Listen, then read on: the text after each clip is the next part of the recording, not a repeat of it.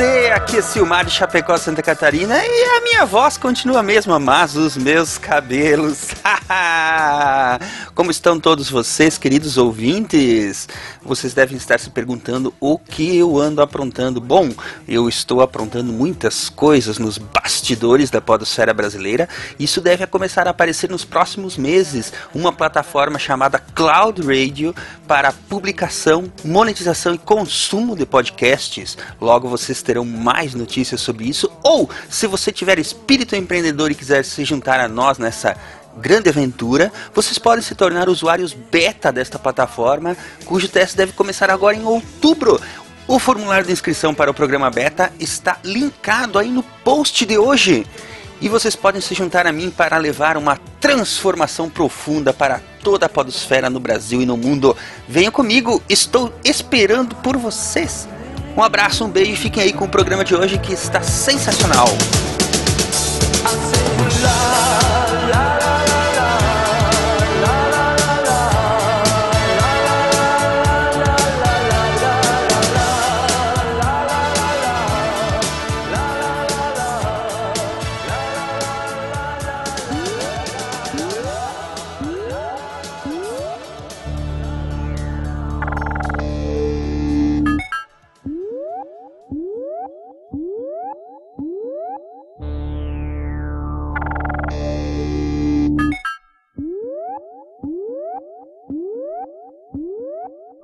É realmente uma honra, senhor presidente, ser o primeiro homem a pisar nesse planeta. Eu tenho que usar o velho clichê, pois esse é um pequeno passo para um homem, mas um grande passo. Opa! Mas como? Quem é você e de onde você veio? Eu tava caçando Pokémon, mas eu peguei a carona errada. Acabei me caindo aqui. Alguma coisa sobre ter acabado com o suprimento de comida. Uma idiotice dessa. Cara, mas você simplesmente não pode estar aqui. Eu deveria ser o primeiro homem a pisar nesse planeta. Anos de estudo e dinheiro investido nessa missão. Pisar? Cara, eu tô aqui uma semana. Eu já fiz muito mais do que pisar. Como é que você sobreviveu? Eu usei essa toalha. Como? É, ela me esquentou no frio, protegeu minha cabeça no calor, me enxugou quando choveu, ampliou meus sentidos. Uma toalha ampliando sentidos? Sim, olha só, coloca essa toalha sobre o teu rosto e tenta desligar todos os sentidos. Ok. Isso, assim, não te mexe.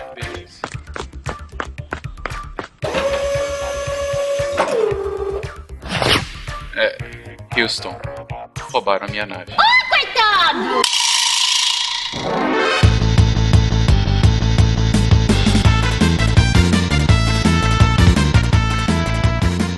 pessoas, aqui é Fernando Malto Fencas diretamente de São Paulo e o gerador de improbabilidade infinita deve ser usado na gravação desse episódio, porque, gente, o que deu de trabalho pra gravar esse episódio em específico é quase uma homenagem autorreferenciada a Douglas Adams. Ouvintes maravilhosos, aqui é Dani Madrid de São Paulo. E não me admira esse autor, gostava tanto de ciência que ele tinha lá no nome: DNA Douglas Noel Adams. Olá, pessoas de São Paulo. Aqui é a Gabi e eu passei a maior parte dos livros lendo Ford Perfect. Wala Wala, ouvintes, aqui é o Pena de São Paulo e eu aprendi com Douglas Adams que nerds podem fazer humor, inclusive sobre coisas nerds. E aprendi também que quando esse tipo de nerd morre, ele pode lançar uma maldição contra todos que resolverem fazer um podcast em sua homenagem. Obrigado, viu, Douglas Adams? Obrigado pelos peixes. Fala galera, aqui é o Ronaldo de São Paulo. Depois de um longo e tenebroso inverno, me tiraram da animação suspensa. E sim, só pra ser do contra. E como este é um cast sobre Douglas Adams, eu não estou fazendo referência a Douglas Adams. Diga as passas Catarina que é Marcelo Guaxinim e no mundo do Douglas Adams eu não viveria sem minha esposa. Ela sempre traz minha toalha. Você está ouvindo o SciCast, porque a ciência tem que ser divertida.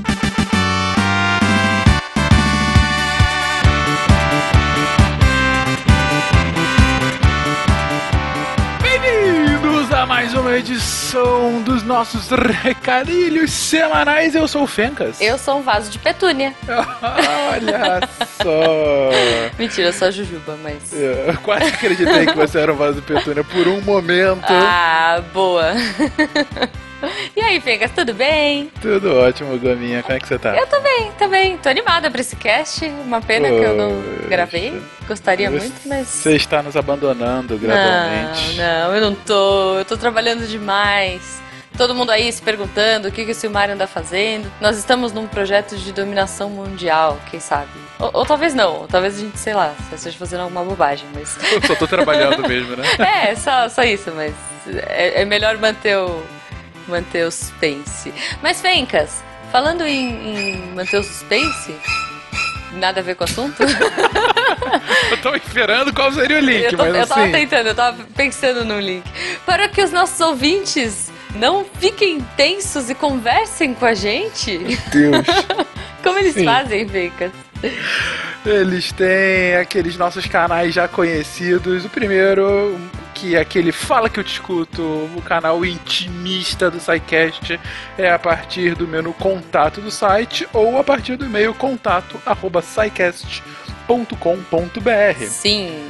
Agora, se você quiser continuar debatendo sobre o episódio, falando um pouquinho mais com os outros ouvintes, falando com os demais SciCasters, Recebendo memes recebendo memes na cara, assim, pá, meme na cara. dos meninos, do Rigoli e do, do William, porque eles estão on fire no, no, o nos tempo memes. todo. Você comenta alguma coisa, vem um gif do William, vem alguma piada sem graça do Do Rigoli. Rigoli. É, é maravilhoso, gente, é maravilhoso. Não deixem de comentar lá. Exatamente, isso tudo justamente na seção de comentários do nosso site, que está cada vez mais bem frequentada e em maior quantidade, enfim. E vocês são os lindos. Vocês são os lindos, é isso que a gente tem que falar. Pois é, essa semana, inclusive, tem muito comentário. Acho que a galera curtiu o episódio da semana passada, hein? A economia é um negócio que envolve todo mundo. A gente teve comentários fantásticos na- no último episódio, eh, desde coisas extremamente interessantes e complementares a que a gente falou no cast,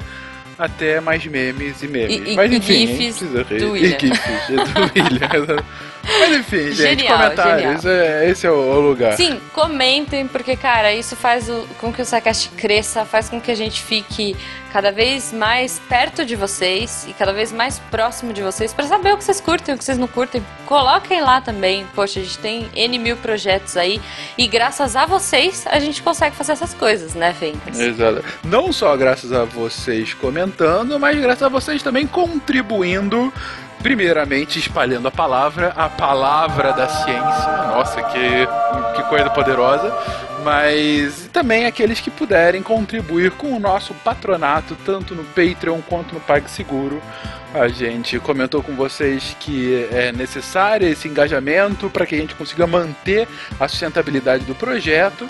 A gente deu uma reformulada nessas últimas semanas, tanto no Patreon quanto no PagSeguro, fez novas categorias, fez novos prêmios para cada uma dessas categorias, e os patronos já receberam um agradinho, um episódio super especial do SciCast que a gente fez em homenagem aos três anos. Ah, eu achei que fosse o nude do Guaxa. É isso no futuro, ainda você tá esperando, vai ser o nosso trunfo futuro. Entendi. Mais um entendi. episódio super especial que a gente fez justamente pra fazer um negócio diferente, pra fazer um agradinho pra todo mundo. Ah, se você é patrono, você já recebeu, inclusive a gente já perguntou a opinião de vocês e continua esperando. Se você não é patrono, você vai receber nos próximos dias. É, foi uma forma de dar um agrado pro pessoal que está nos apoiando.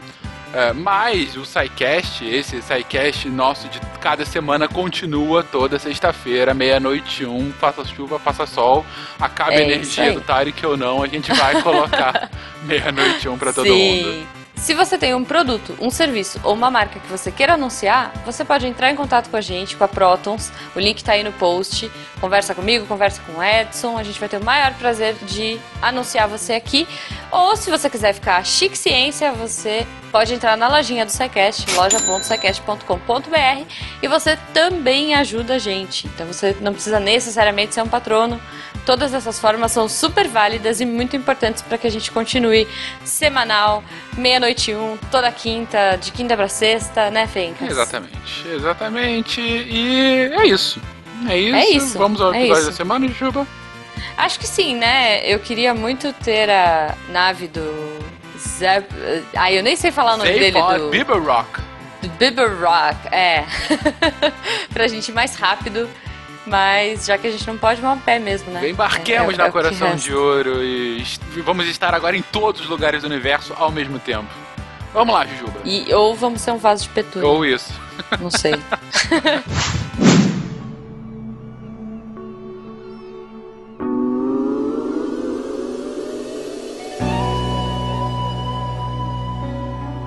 adorava Adorava muito as artes, em especial o teatro, a comédia bem pensada, sarcástica e inteligente. Seu sonho primevo era ser ator. Desde o dia em que viu um cara alto, meio boneco Michelin, chamado John Cleese, fazer seus moves e dizer piadas nonsense, sim, aquele mastermind do Monty Python, criador do Silly Walk, ele mesmo. Ao vê-lo, Douglas pensou com seus botões: se esse desengonçado consegue, eu também consigo. E depois de uma viagem como mochileiro, e talvez já levando sua toalha pela Europa, Douglas decide buscar as artes, primeiro o teatro e escrever para ele, depois o rádio, a literatura fantástico sci-fi e até a telona, lançando Marvin ao estrelato, mesmo sabendo que este não aprecia os holofotes.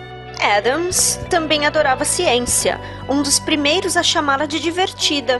Lia tanto sobre ciência, estudava a seu modo, que recebeu uma homenagem do biólogo evolucionista britânico Richard Dawkins, que dedicou-lhe um de seus livros e nele descreve como Adams compreendeu com exímio a teoria da evolução. Posto isso, segure firme sua toalha, sempre agradeça pelos peixes, tome uma dose dupla de dinamite pangalático e, claro, não entre em pânico.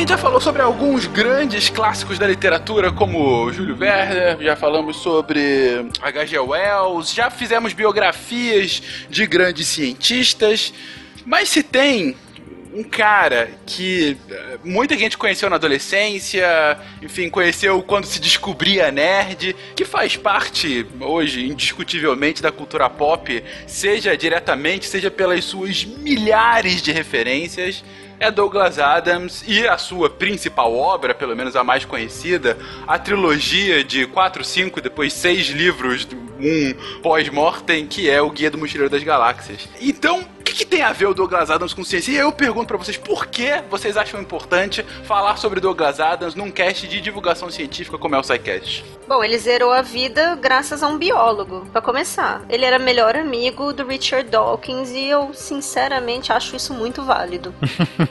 Mesmo Richard Dawkins sendo um cabeçudo do caramba. Mas é um biólogo evolucionista, um dos melhores, inegavelmente. E assim, descobri hoje também que a Neil Gaiman era um dos amigos de Douglas Adams, não só entrevistador, enfim, né? Essa entrevista que ele republica, né, na biografia mais recente do Douglas, uh, eles eram amigos e olha, sinceramente, só o Neil Gaiman, para mim, assim, o que mais faltaria na minha vida era só o Alan Moore. Aí acabou, não precisa mais, entendeu? Nada. Ah, não, pre não precisa sim. O Douglas Adams era amigo do Dave Gilmour do Pink Floyd. É, então Tô, realmente eu não ele. tenho palavras. Não, agora eu não tenho palavras, gente. Bom, eu já acho que não é pelas amizades que ele é que ele merece é, louvor. É.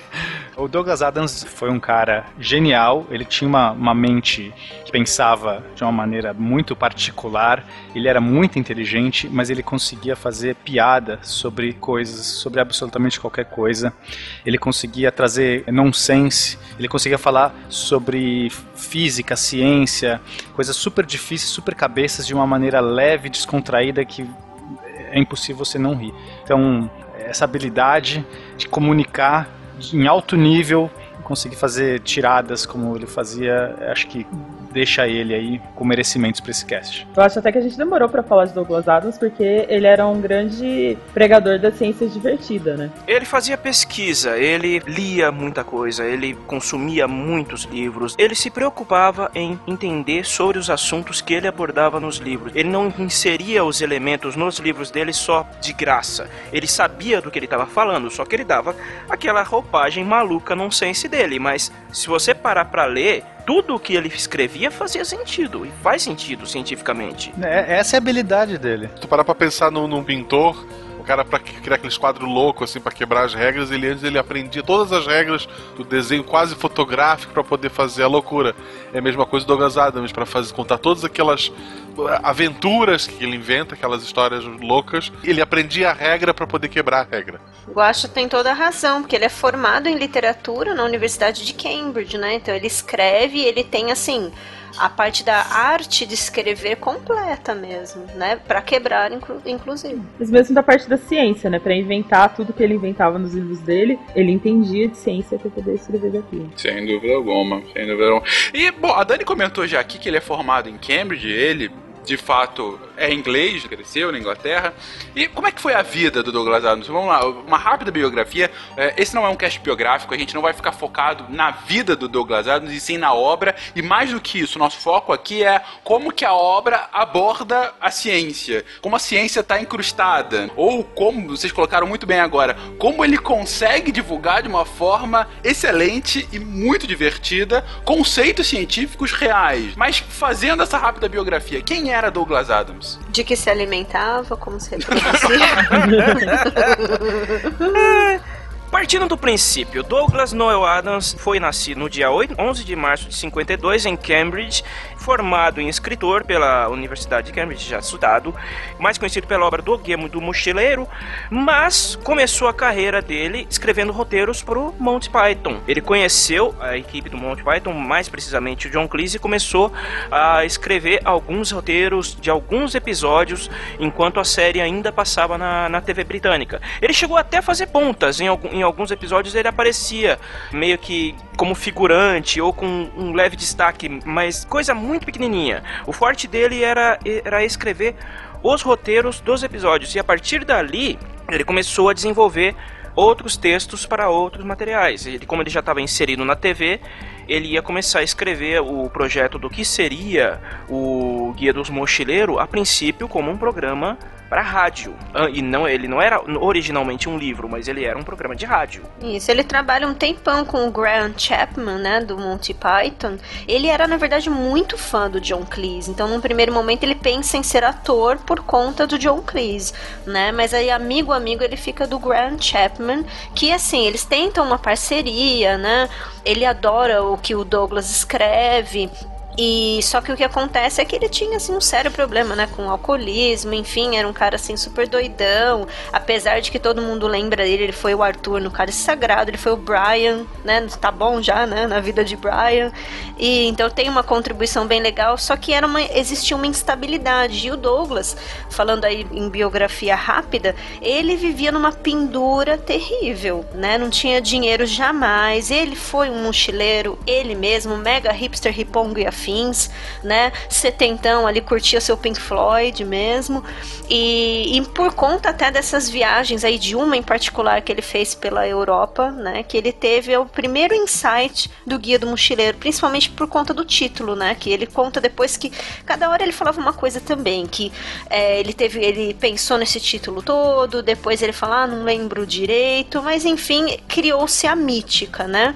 E por uhum. conta dessas questões financeiras, ele ele larga essa parceria aí do Monty Python, porque ele fala, não, eu preciso escrever, mas eu preciso ganhar alguma coisa com isso, né? E aí depois, mais pra frente, ele começa, né, quando o guia é aprovado pro rádio, como o Ronaldo colocou, ele começa a escrever episódios para não menos que Doctor Who. Isso, ele foi, chegou a escrever alguns episódios do, do Doctor Who também. Sobre o título do Guia dos Mochileiros da Galáxia, o que ele fala, no fim das contas, é que ele não lembra o que aconteceu porque ele estava muito bêbado. Ele só lembra que ele acordou com esse título E aí É cada muita hora ele contava uma mesmo, história né? diferente. E, e ainda sobre a biografia dele, a Dani falou, né, na abertura dela, que ele era o DNA. E como ele nasceu um ano antes, na verdade, alguns meses antes, né, no ano anterior, da descoberta da estrutura da célula do DNA, ele gostava de falar que ele era o verdadeiro DNA. O- Quem deveria Faz ser o, sentido. o, ma- o mais famoso era ele, não o- a molécula dele. Vale mencionar que uma parte da ideia do Guia do Mochileiro se, se passar no espaço veio dessa experiência dele como mochileiro na Europa, principalmente quando ele entrava em bares ou em alguns outros lugares, em determinados países em que ele não entendia a língua de ninguém, ele boiava completamente porque ele não falava a língua dos locais e ele imaginou que seria interessante uma, uma história no espaço entre diversas raças, entre diversas línguas, mesmo que ainda tenha um recurso no, no livro que, né, que faz todo mundo se entender. Isso é desculpa, porque a primeira coisa que ele faz no livro é roubar. Ele cria um peixinho que tá traduzindo. Pode ser roubado. É, foi o trauma porque ele mesmo era um ET, né? Ele se sentiu um ET. Pô, ele foi pra Áustria, né? Pensa, gente. É, Cara, mas ele, ET. ele rouba, ele rouba de uma maneira tão fantástica. Que assim, a solução dele é genial. Ele criar o peixe Babel, né, que virou uma referência gigantesca a partir daí. Não só a ideia é muito interessante, né? Um peixe que se alimenta de ondas sonoras e que acaba regurgitando, não, né? Não, Acaba é- Decodifica, decodifica, codificando, né? vamos colocar decodificando assim, né, no cérebro do hospedeiro qualquer língua.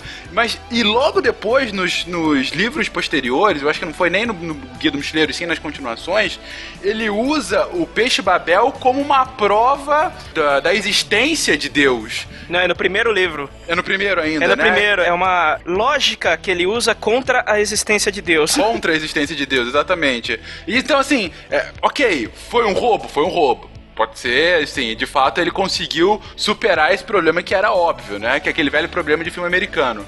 Mas é, é de uma maneira tão elegante, né? Assim, que você, ah, tudo bem, tá, tá valendo, né? E super pegou, né? Porque eu não sei vocês, mas o primeiro tradutor que eu conheci, antes do Google Translator, foi o Babel Fish. An- Antes de conhecer o livro, eu conheci o Babel Fish. Exatamente, Sim, eu, eu, eu não também. sabia do primeiro Babel Fish. No meu Windows 95, sim. Existe um device aí recente, eu infelizmente não consegui achar a tempo, mas tem um device aí que estão testando, né, que lembraram do peixinho, alguma coisa que você coloca mesmo no ouvido de tradução simultânea. Eu soube por um amigo meu sueco que ele andou testando isso, imagino que seja uma tecnologia europeia. Ronaldo, nada? Não lembra nada? Ah, Aqui no Skype tá rolando um negócio desse. Já tá funcionando, inclusive, Sim. se você quiser. A Microsoft já introduziu algo assim. Não é uma coisa até é, é, auricular, mesmo intra-auricular, eu lembro que é. Lógico que não é um peixe, né? No próprio Skype você consegue fazer conversa com tradução simultânea. Ele traduz simultaneamente. Esse do auricular eu já ouvi falar, tem pesquisa. O Google Translate hoje em dia ele funciona também com, com um modo de tradução simultânea entre dois interlocutores. É, tem um aplicativo, né, que os taxistas estavam usando na época da Copa também. Um taxista me mostrou que eles estavam usando. É, no futuro isso- isso vai ser muito mais rápido, né? Hoje em dia é meio capenga esses aplicativos, né? Tem um delay, ele erra bastante. Mas assim, em pouco tempo eu tenho né, muita fé de que vai, vai ser imediato isso aí. Sei que o Google Translate tá tão pop que ele já foi utilizado até na cerimônia de encerramento das Paralimpíadas e foi maneiríssimo. Não sei se vocês acompanharam, mas foi ótimo. Durante as Olimpíadas, a Dani ficou pegando táxi e pagando de turista, falando inglês, é isso que eu entendi? É que às vezes acontecia, por exemplo, né? Eu sempre trabalhei muito com estrangeiros, né? Então às vezes acontecia depois você pegar um táxi por causa de um evento com, a- com as próprias escolas que eu trabalhei. E aí eu tô interagindo em inglês, o taxista pergunta, blá, blá, blá, yada, yada, yada, né? No fim ele me mostra o aplicativo. Ele criou pra TV, ele fez programas específicos, ele participou do- da equipe de roteiristas de Monty Python, vocês colocaram. Ele criou o, o Dirk Gently, detetive também, que tem pelo menos um livro, não sei se tem mais de um. Dois. Tem dois livros, é. Especializado em desaparecimento de gatos e divórcios complicados. Você vê, bem, é bem- bem específico do humor dele, Sim. né? Mas, como a gente colocou, a obra que o consagrou e a que a gente vai se debruçar mais aqui, é o Guia do Mochileiro das Galáxias e sua continuação, né? Suas continuações. É, e até é interessante quando a gente pensa assim no perrengue financeiro que ele vivia. O Douglas, ele sempre declarava em entrevistas, pelo menos as poucas que ele fez, né? É, que o guia para ele era uma coisa de superação. Que toda vez que algum fã mandava aquela famosa fan mail para ele, né? Escrevia cartinha, falando, ah, eu tava passando por uma depressão, ah, eu tava no fundo do poço emocionalmente e esse livro me fez rir. Então, curtiu o livro, ele se sentia assim, ele, ele tirava sarro dele mesmo, né? Ele falava, ai, ah, no fim, eu escrevi um livro de autoajuda, sem querer querendo, bem, bem chaves mesmo. Acho que não era muito no tirar sarro dele mesmo, porque ele chegava a falar que foi um livro de autoajuda para ele também, né? Porque o, o, guia tirou ele do fundo do poço. É, ele passou por muitos é. problemas. Um, um, livro de autoajuda é, financeira. Ele... Exatamente. Aê! quando ele escreveu o guia pro rádio, né, não pra TV, ele tava morando com a mãe porque ele não tinha onde morar, assim, ele não tinha dinheiro pra pagar aluguel. Então... É, isso mesmo. Ele tava até tava com dívida fudido. desse aluguel aí ah, de longa é, data. Ele, ele, tinha feito vários empréstimos para poder pagar o aluguel, e tinha ido morar com a mãe porque ele não conseguia mais empréstimos. Tudo que acontece, acontece. Tudo que, ao acontecer, faz com que outra coisa aconteça, faz com que outra coisa aconteça. Tudo que, ao acontecer, faz com que ela mesma aconteça de novo, acontece de novo. Isso, contudo, não acontece necessariamente em ordem cronológica. E, e, o livro acaba sendo, assim, é uma autoajuda bem diferente do normal, mas você consegue identificar várias passagens muito de aceitação. Aceitação da insignificância, aceitação de, olha, não faz sentido e é isso aí, cara. Lide com isso, né? Desde isso seu planeta vai ser totalmente destruído para criar aqui um atalho de uma via expressa e vocês não sabiam porque vocês não quiseram, até você descobrir que a mensagem final de Deus uh, pra sua criação foi, sabe, desculpa pelo inconveniente. Então, foi assim, desculpa aê, né? É, desculpa aí, desculpa pelo transtorno. Mouse aí, exatamente. Não repara a bagunça, desculpa qualquer coisa, fui, né? E a, ou que a pessoa que é o mastermind do universo e que cria tudo é um cara no meio de um planeta desabitado, no meio de um pântano, que não faz ideia do que, está acontecendo. Mas então, assim, é, são essas coisas totalmente sem sentido. E o presidente da galáxia é um fanfarrão. É um fanfarrão, é. exatamente. E esse deus aí, beijo pro Carlos Ruas, hein? ah, sim, é bem na vibe. E não só isso, o presidente da galáxia é um fantoche, é um fantoche. pra desviar a atenção daqueles que realmente é, têm o poder. Isso é legal do Douglas Adams, o próprio início do, do primeiro livro que mostra é o Dente lá reclamando porque a casa dele vai ser demolida para passar uma estrada e depois ele mostra que o planeta vai ser destruído para passar uma outra estrada.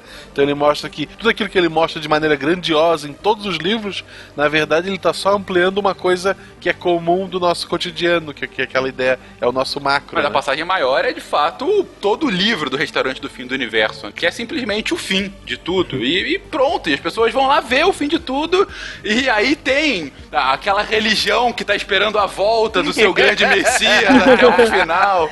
Sabe? Cara, o Douglas ele vai fazer críticas a muita coisa. Religião Sim. é uma das coisas que ele mais vai fazer crítica nos livros. Tempo ele era ateu convicto, cara. Sim. E agora beijo pro Porta dos Fundos, né? Porque como é que era? Os polinésios que tinham razão no fim? Não era naquele é, polinésio.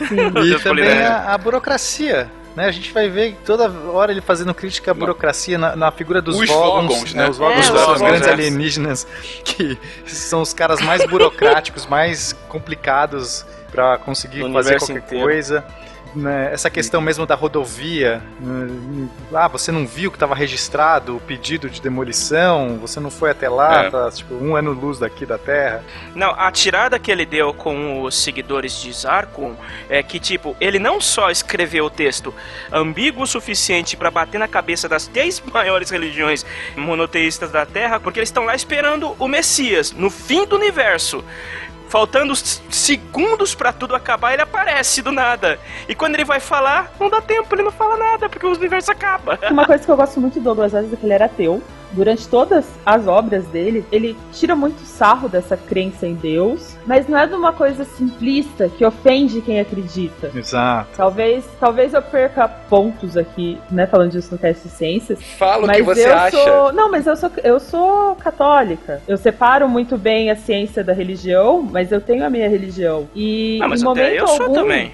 Não, Aí é que é, é- não, é porque às vezes você perde ponto por acreditar em Deus e tipo, eles Não, acham que você é menos inteligente. Fica mas tranquila, cara. Não, fica tranquilíssimo, Não, cara. imagina, Gabi, que isso até é engraçado. Eu tive uma conversa hoje com um aluno sobre isso. Meu direto me pergunta esse tipo de coisa. E umas alunas de tipo 16 anos, 18 anos, falando coisas como também, como você disse, de saber separar e tal, o lado, a- as coisas de auxílio emocional, enfim. É, Entendeu? Nada a Pro, ver. pro ouvinte, a, a maior parte do pessoal do SciCast tem a sua religião. Sim. É, Ah, eles, eles acham que a gente é tudo ateu satanista. É, não sei. Todos nós. Isso, é, por isso eu falei mais disso por conta dos ouvintes até. E, É. Mas é isso, Ah. em momento algum você se sente ofendido ou acha, nossa, que bobagem, nada a ver isso. É uma coisa que, é, que é divertida. Ele tem um, um, um requinte, um jeito de falar que Uma é. elegância, é uma crítica elegante. Isso, uma elegância. É, na, na verdade, a crítica dele era a crença cega. Isso. Era, exatamente. era muito mais voltada à crença cega do que à crença em si. Aquele, a- aqueles que acreditam piamente numa, em qualquer coisa, em- não só em religião, mas como em qualquer aspecto do- dos livros, as pessoas que se atêm a uma crença ou a uma verdade ou a um fato de que eles acreditam que não mudam, eles invariavelmente vão cair do cavalo de uma maneira espetacular. É isso que ele quer Exato. mostrar. Não, mas sejam regras, Exato. né, ou religião, mas a habilidade do Douglas Adams de fazer piada de si próprio. E é por isso que eu acho que não é tão ofensivo. Quer dizer, é ofensivo se você, no final das contas, não conseguir rir de si próprio. Porque é, tão, é muito fácil você se identificar em vários aspectos do livro ou, ou comparar a nossa sociedade. Eu fui assim, nossa, como a nossa sociedade é idiota. Tem tanta coisa idiota que a gente faz. E tá aqui no livro escrachado de uma maneira divertida, sem ficar, tipo, apontando um dedo, xingando você. É assim, ria de si próprio, amigo. Esse barco, tá, todo mundo tá nesse mesmo barco, sabe? Isso que eu acho legal. Exatamente. Uma coisa que eu acho muito que ele fala, né? Ele extrapola as coisas no livro, é o Arthur Dent. A Terra foi destruída. Até metade do primeiro livro, ele acredita que ele é o único ser humano que existe. E a preocupação maior dele é porque ele não consegue tomar uma xícara de chá. É porque ele tirava assim, sarro dos britânicos mesmo, né? De toda aquela coisa assim, ah, eu sou um britânico clássico, né? É mais uma, um lado, vamos dizer assim, qua- quase que iconoclasta, sei lá, do Douglas Adams. Entrando então, Ar- Arthur Dente, o nosso protagonista, Nosso relutante protagonista. relutante protagonista, é verdade, Ana, tem razão. É, é o cara que não quer se envolver na história e vai se envolvendo cada vez mais nesse buraco sem fim e totalmente caótico que é a aventura. Mas de personagens emblemáticos, quem vocês gostariam de citar? Putz, Marvin? Tem o Zepod, né? Tem o Tarek. Nosso querido presidente? O, meu Tarek. preferido é o, é o Tarek mesmo. Sim, o Tarek é o. o Tarek. O Tarvin. Eu me identifico muito com o Tarek, de verdade. É, o Tarvin Marek, realmente. A minha alma gótica me impede de não amar o Marvin. Gente, pra quem a gente tá chamando de Tarek aqui, mas pra quem nunca leu, o nome do, do personagem é Marvin, tá? Só pra deixar Marvin. estipulado. A vida é só você. É o nosso paranoide android. E Isso do Radiohead, hein, gente? Ó a referência aí. Musiquinha do Radiohead. Mas foi daí mesmo que a banda tirou. Isso aí. Te falar que dos personagens do filme da adaptação do livro, pra mim foi o que ficou mais próximo ao que eu li. Que realmente foi excelente. O Marvin do, do, do filme tá muito bom. Demais. Aí a voz, hein? Precisamos falar de quem é aquela Sim. voz. Alan Rickman, Alan o eterno Rickman. Snape. Mas tem que explicar o que é o Marvin pra quem não conhece. O Marvin, ele é um robô. Ele acaba abandonado, esquecido em pontos críticos várias vezes. E em determinado momento da história, ele se torna 37 vezes mais velho que o próprio universo. e ele, passa, ele, ele odeia a vida dele, do fundo do coração robótico dele. E ele vive 37 vezes mais do que o universo. É, é genial. É tipo a antítese, né, da ideia do robô, porque ele tem um sentimento, mas ele é depressivo e ele fica toda hora esquecido, relegado. Ele é muito inteligente. Dá a entender que ele, ele poderia resolver todas as questões, todos os problemas da nave, das, das pessoas ali. Ele pode, mas ninguém liga pra ele, ninguém. Lembrem-se que ele provocou o suicídio aí de qualquer computador que ele já foi amiguinho, hein, gente? Verdade, todos ficavam depressivos como ele. É, mas, mas esse é um efeito colateral da criação dele, mas ele pode, porque, tipo, no livro ele é descrito como um, um, um robô com a cabeça do tamanho de um planeta. Então ele tem um computador planetário, É. que é exatamente o que a Terra é. Exatamente. Então ele, po ele pode, em teoria, calcular a pergunta da resposta tanto quanto a Terra. Podia. Primeiro, ninguém pergunta pra ele. Segundo, ele é depressivo demais pra se importar com isso, porque porque vale dizer que ele é uma criação da Da personalidades humanas. né? Exato, ele possui uma personalidade humana genuína. Ele e tudo que tá dentro da, da nave Coração de É, Ouro. o computador Mor, que é o Ed, que é uma piada com o Hall 9000, né? O Ed, ele é o contrário. Gente, mas o Ed, ele sofre de síndrome de Poliana. Nossa, o Ed é insuportável. É o contrário do. Não, do o- Ed, ele é o, o otimismo em pessoa, né? Então, tipo, tá tudo sempre bem. Ele é chatíssimo. E as portas, as portas, é, elas dão uma... É, Uma gemidinha de é, felicidade. Um sussurro, um, sussurro, um gemido, quando se abrem. É um prazer me abrir pra você, uma coisa assim. Você gostaria de entrar para uma xícara de café? tipo isso. É muito bom.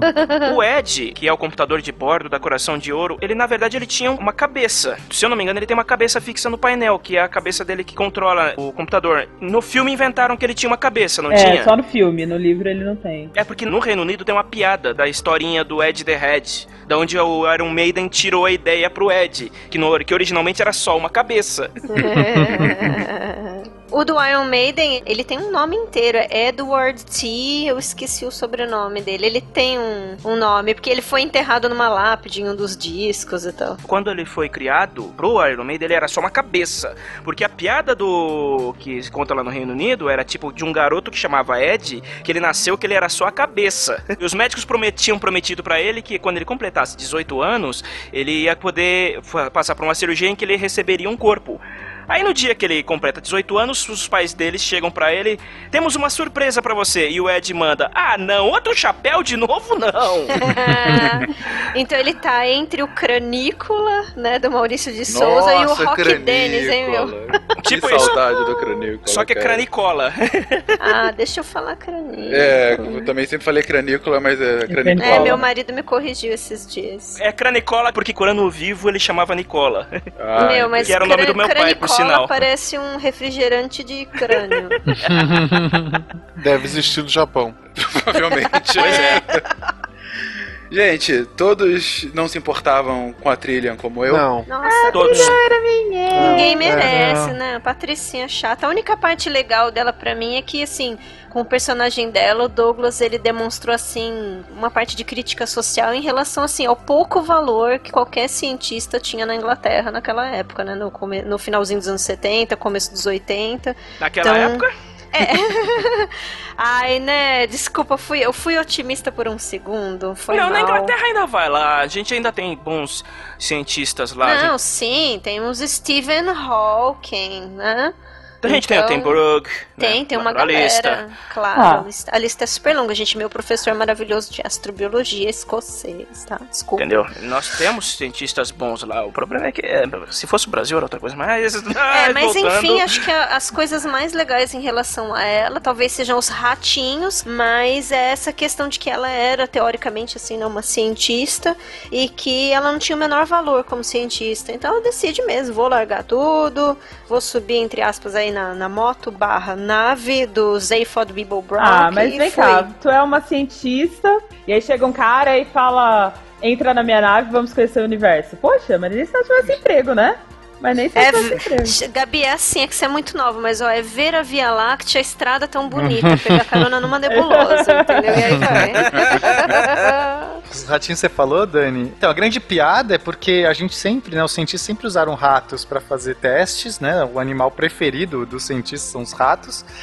E a gente descobre no livro que os ratos são a raça mais inteligente do planeta Terra. E eles estavam fazendo testes, experimentos com seres humanos. A gente só existe por causa dos ratos, inclusive. Exatamente, exatamente. É, um outro personagem emblemático, o melhor amigo do nosso protagonista, o Ford, perfect, não perfect, Perfect. né? Perfeito. Ele era forte perfeito. É, O que vocês acham dele? Eu acho um personagem bem interessante. Ele é ótimo. Ele, ele consegue enganar o quê? Durante 15 anos que ele é um, um ator procurando um papel? Isso. Melhor ele tentando cumprimentar um carro, né? Que ele... É verdade. Ele acha, quando ele chega na- no planeta Terra, ele acha que o carro é a raça dominante, né? Porque ele só vê carros andando pra ele. Eu tô bem. ele estende a mão pra cumprimentar o carro. É, E inclusive alguém é por isso que salva ele chama ele. Ford. Porque na época que ele chegou, na época que o livro foi escrito, o Ford Prefect ainda era um carro razoavelmente popular na Inglaterra. Então ele escolheu o, o carro comum. que era dominante nas ruas. É, é o nome mais Nome comum mais pra comum. se misturar. E, é claro, talvez um dos personagens principais e que dá nome ao nosso livro, que é o Guia do Mochileiro das Galáxias, A né? coisa mais legal do livro pra mim é o guia, gente. Eu adoro aquelas como se Concordo. fossem As entradas, digre- né? do- do- digressões, né? Assim. Puta, eu acho fantástico. Amo. O guia, ele foi concebido de propósito como uma sátira da, em cima da Enciclopédia Galáctica, que é o repositório de todo o conhecimento do universo que o Asimov criou na trilogia da Fundação. E ele tem duas vantagens. O, o guia é razoavelmente mais barato. Exatamente. Tem essa e qual é a segunda vantagem? Tá escrito em letras garrafais, não entre em pânico, na contracapa. Em letras garrafais e amigáveis. Agora, aí ele faz uma sátira com isso, mesmo que eu acho fantástico, que é outra, enfim, tirada muito boa, que ele fala que, na verdade, o guia tá sempre certo. A realidade é que pode estar um pouco equivocada às vezes. Não, o melhor é, é o, o que ele escreve sobre a Terra, né? Praticamente inofensiva. É, é Não, o- não, esse é o verbete corrigido. Ah, eu- ah, é verdade. O verbete era inofensiva. Aí, o Exato. É, vale dizer que, tipo, apesar da, da Enciclopédia Galáctica ser infinitamente mais completa do que o Guia do Mochileiro, ela era formal demais. É, Ele descreve no livro que a linguagem da Enciclopédia Galáctica não era tão acessível à massa, que é pra quem o Guia do Mochileiro é voltado. Isso é legal do, da Terra ser inofensiva e depois praticamente inofensiva. Ele ficou 15 anos aqui pra adicionar uma palavra no verbete. É, o, Ford- o Arthur fica bem puto quando ele descobre isso, inclusive. Na verdade, no quarto livro ele corrigiu isso, né? O Douglas Adams depois ele inseriu dizendo que tinha todo um compêndio enorme que o, que o Ford tinha descrito sobre a Terra, só que a, os editores do guia tinham cortado tudo e reduzido para praticamente inofensiva. Que, então, é novamente a crítica dele a várias coisas da nossa vida, porque isso acontece direto. As pessoas gastam tanto tempo, trabalho, escrevendo coisas, chega o editor na quarta, isso aqui tá. É, é isso que é a piada. O cara ficou 15 anos pra adicionar o praticamente, sabe? Isso é uma piada. Sob a minha ótica, ele é um cientista da informação. Porque muitas coisas, assim, por exemplo, de divulgação da própria informação, né, era mais ou menos o métier aí do guia do mochileiro, né? Até por conta da própria linguagem, como vocês colocaram. Vale dizer apenas, tipo assim, o guia não é um livro, propriamente dito, não é um compêndio de papel como a gente imagina. Assim como a Enciclopédia Galáctica também não é. Eles são dois dispositivos com tela e botões, como é, como é descrito no livro. Tanto a enciclopédia quanto o Guia do Mochileiro, eles, por assim dizer, são precursores dos tablets. Sim, Entendeu? é verdade. Muito do que o tablet é hoje, principalmente o iPad, porque apesar dele não ter sido necessariamente o primeiro, foi o que definiu o formato, mas muito do que o iPad é hoje, ele é baseado em muitas coisas no que é o, o Guia do Mochileiro, que é um dispositivo com acesso a todo o conhecimento possível. Pensando a própria busca da internet, então, né? Sim, sim, a internet também tem muito disso.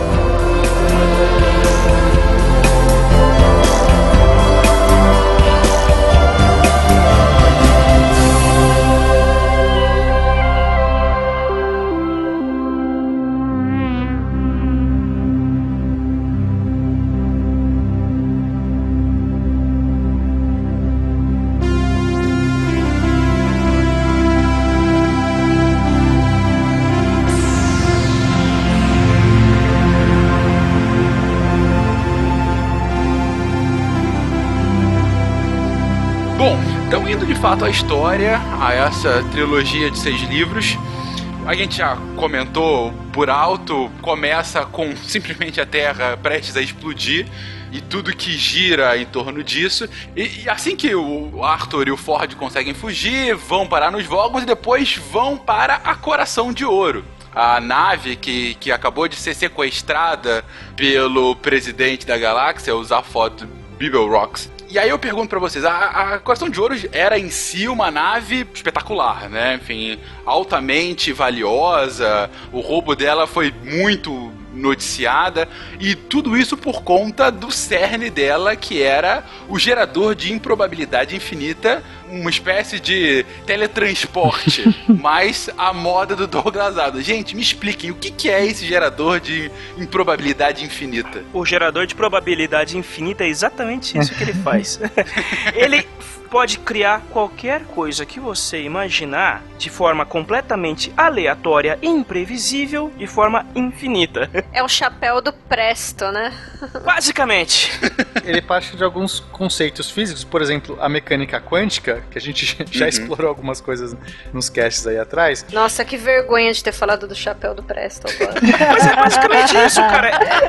Então, mas é, não, mas é que não é, não é gratuito, né? Tem, tem ali um, um por trás, essa que é a grande piada, porque você consegue ter dentro da mecânica quântica o elétron, enfim, as partículas existindo em todos os lugares. Só que as probabilidades dela estar nesses lugares mais distantes, né? Que a ideia, a ideia da nave é você conseguir atravessar qualquer distância, porque você já existe uma probabilidade que você está lá.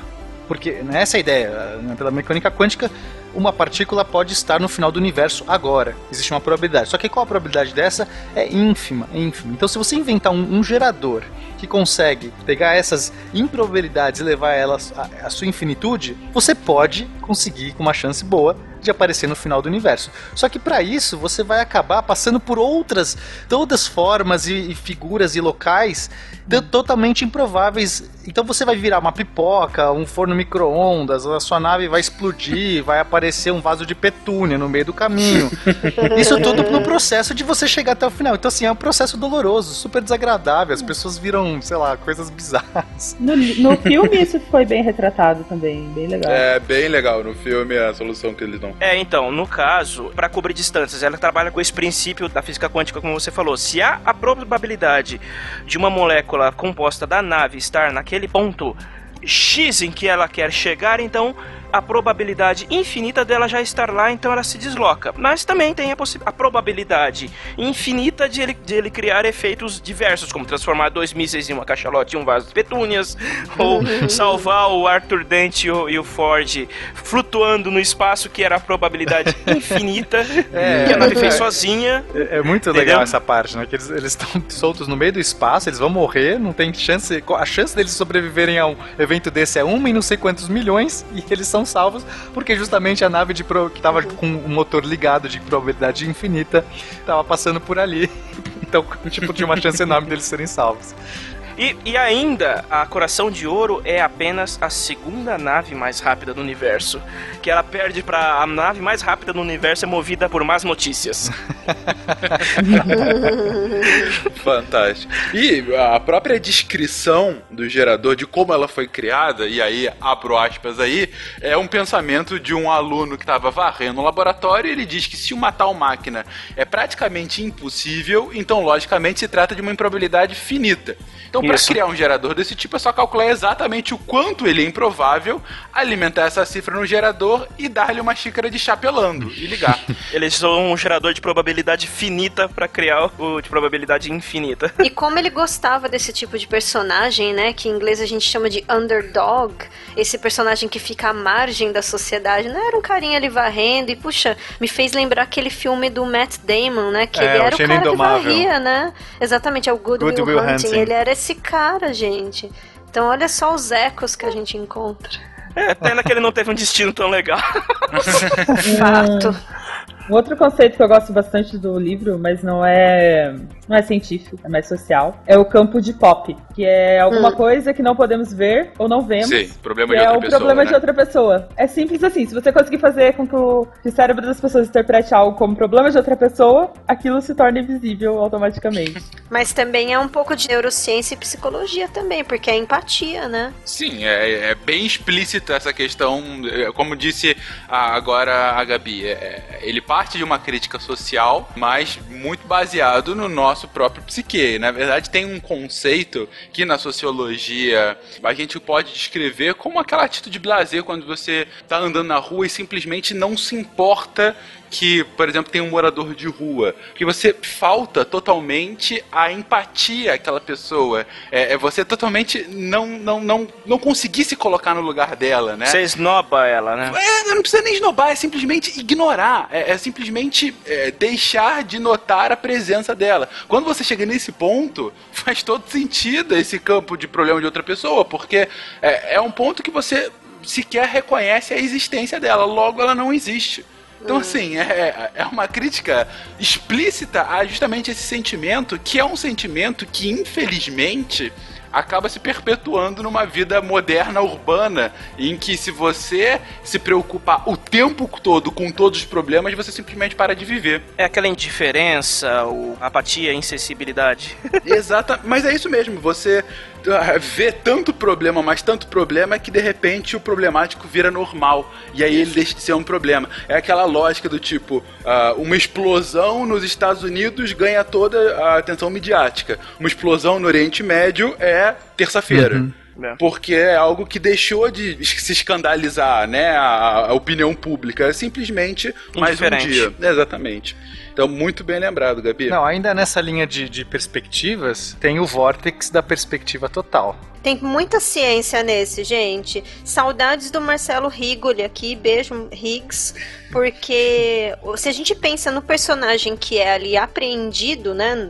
é, confinado ao vórtice, é, ele era um cara, o Zaphod Beeblebrock, ele era um fulano extremamente egocêntrico, né? Daquela condição egóica doentia.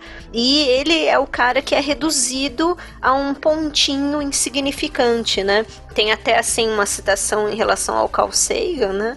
Do Pale Blue Dot, o pálido ponto azul, onde ele mostra a Terra, né? Como só aquele pontinho no meio daquele universo tão extenso, tão praticamente infinito, né? A ideia por trás é. que se você for colocado nesse vórtice, você teria uma perspectiva da imensidão do universo e quão in- insignificante você é. E esse choque, esse contato, seria, você vislumbraria toda a infinitude da criação e aí teria um, tem um pontinho lá no centro com outro pontinho lá dizendo assim, você está aqui. E isso aniquilaria a, a alma de qualquer pessoa. Esse choque seria suficiente para aniquilar. Só que o Zaphod consegue sair de uma maneira incrível. Porque ele tem um ego do tamanho do universo. Então, do tamanho da cabeça do Marvin, né? A primeira coisa que eu queria lembrar é que isso tudo é feito a partir de um pedaço de pão de ló. Nossa! Isso mesmo. E, e a segunda é que depois, mais pra frente, ele dá uma, uma brochada nessa história do Zafod ser o bonzão, porque ele lembra que ele tava numa realidade paralela, digamos assim, e que a intenção era LSD. É, que é outra coisa que vai acontecer bastante, até no, no último livro, a gente vai ver direto isso, ele brincar sobre realidades alternativas. Né? Nossa, demais. O último livro é muito louco coisa. Inclusive, já emendo então nesse, pra mim, uma das passagens mais malucas, mas ao mesmo tempo mais geniais que junta toda a história é justamente. Ah, eu esqueci agora o nome do personagem, mas o personagem que odeia o Arthur Dent, porque ele sempre é morto por Porque conta é o dele. único cara no universo que lembra de todas as suas encarnações. E em Uhum. todas elas ele morre por causa do Arthur Cara, é genial isso. né? Inclusive quando ele é o vaso, Vaso de petúnia. Mas quando o Arthur ele, ele usa um sofá como vórtice temporal e aparece do nada no meio de um campo de cricket, esse cara é o Uhum. velhinho que infarta. Isso. Ele morre duas Exatamente. vezes no livro. Eu- É o Agrajag. Isso. Agrajag, isso. Ele faz um ritual de ódio ao Arthur em determinado Ah, momento. não, ele né? morre, ele morre três vezes. Cara, na verdade tem várias encarnações que o, que o Arthur mata. O que acontece durante o livro, que eu, que eu me lembro, é o do vaso de petúnia, o do o velhinho que infarta, e tem um- uma briga em um bar no, ter, no quarto ou no quinto? No quarto livro, eu No acho. quinto. No quinto? No quinto livro, é a última Ih. briga. É dentro do Clube Beta, o Isso, Stavro. é um tiro que era pra acertar o Arthur, mas daí o Arthur cai e acerta ele. Então ele morre por causa do Arthur de novo. Não tem uma que a nave do Arthur, quando caiu num planeta lá que eu não lembro qual é, também É esmagou? verdade, esmagou o inseto. Esmagou Mais morte inseto, exatamente. Era ele, Olha, é isso mesmo. Olha a lista. a lista. Ele era uma de um enxame de moscas que o Arthur esmagou. Um coelho que o Arthur matou acidentalmente, uma ostra que o Arthur comeu vivo. O vaso de petúnias. Gente, essa palavra petúnia é tudo, né? ah, de novo não. Cara, essa passagem é tão legal, a gente tem que citar É, então, essa passagem. A vaca do segundo livro também era ele. Ah, era ele? Uhum. Ah, mas a, Era. vaca, mas a vaca o Arthur não mata. Ele come uma salada e a vaca fica puta com isso. Aham, mas a vaca A morre vaca mesmo se assim. mata, né? Basicamente, é horrível, né? Mas o Arthur não tem nada a esse respeito. Aquele peixe que o Arthur pescou, só que ele decidiu que ele não gostava dele e deixou do lado, do lado do prato. E tem um debate, só que isso não foi confirmado, que a baleia também era ele. Não, não, não. A cachalote. Não, não, é, só não. Ele era a baleia, eu vaso. Eu acho que ele era só o vaso, porque Não, o vaso tinha consciência. O vaso fala, ah, de novo uma coisa É, assim. que a, a piada é essa. A baleia nasce, ela tá aprendendo todas as palavras novas. Ai, o que, que é essa coisa aqui que está aproximando-se muito rápido? Ai, vou chamar de chão. Parece uma palavra impactante. Ah, e essa É, coisa que está fazendo cosquinhas na minha barriga? Ah, isso eu vou chamar de vento. Olha, eu tenho uma nadadeira. Cara, é muito boa a baleia É. descobrindo É, não coisas. faz, não faz sentido ser a baleia. É debatido pelo seguinte, o Adams ele não especificou qual é a ordem das encarnações do, do Agrajag, entendeu? Não, não dá pra saber que ordem, qual foi a primeira encarnação que o Arthur matou. Mas a baleia, a baleia e o vaso estão juntos. Ah, mas aí assumir que qualquer coisa é qualquer coisa também, tipo, tem algum indício, tem alguma evidência que você fale, puta, a baleia era? Porque senão qualquer coisa era, né? Não, por isso que eu tô falando que é debatido, não tem confirmação, até onde se Não, sabe mas não, não tem é. evidência. Confirmação é uma coisa, não tem nem. Não, não, não, não, não, não, não tem evidência, entendeu? É no primeiro livro que já é introduzida a questão da vida do universo e tudo mais, ou é posterior? Sim, é. O primeiro livro é o, a vida do universo e tudo mais. Exato, que é do pensador profundo, não é isso? Exatamente. Então, e isso é interessante porque ele acaba pautando os dois livros posteriores, né? Tanto O Restaurante do Fim do Universo quanto o terceiro é o Até Mais ou é antes? O Até Mais é o quarto. É vida, universo e tudo mais. O Restaurante do Fim do Universo. Adeus, obrigado pelos peixes. Aí praticamente inofensivo. E. Não, praticamente não Uhum. É o quarto ou não É o quinto, pra- é o quinto. Falta um aí no meio. Não, mas esse negócio é genial, porque primeiro você coloca uma massa de pessoas buscando uma resposta, fazendo uma pergunta, querendo uma resposta ali. Então, assim, tipo, toda essa questão do culto, de buscar uma resposta que tá fora, que alguém vai te dizer essa resposta. Então já é toda uma crítica interessante. E a parte mais legal é porque os caras fazem. Eles querem saber a resposta da pergunta e eles recebem uma resposta que, tipo, não responde nada, cara. E isso é muito bom. Se você soubesse a pergunta. Aí faria algum sentido. Mas uma coisa antes da resposta ainda, que é muito legal, é que quando o computador é criado e o sindicato dos filósofos vão brigar, porque como assim, se você der a resposta pro, pro universo e tudo mais, a gente vai ficar sem emprego. Esse é o nosso Exatamente. papel. E ele fala, Cara, não, tudo bem, com a resposta que eu vou dar, vocês vão ter mais trabalho ainda, fiquem tranquilos. É, não, e essa crítica é fenomenal. A gente tá vivendo isso agora no debate táxi Uber, por exemplo.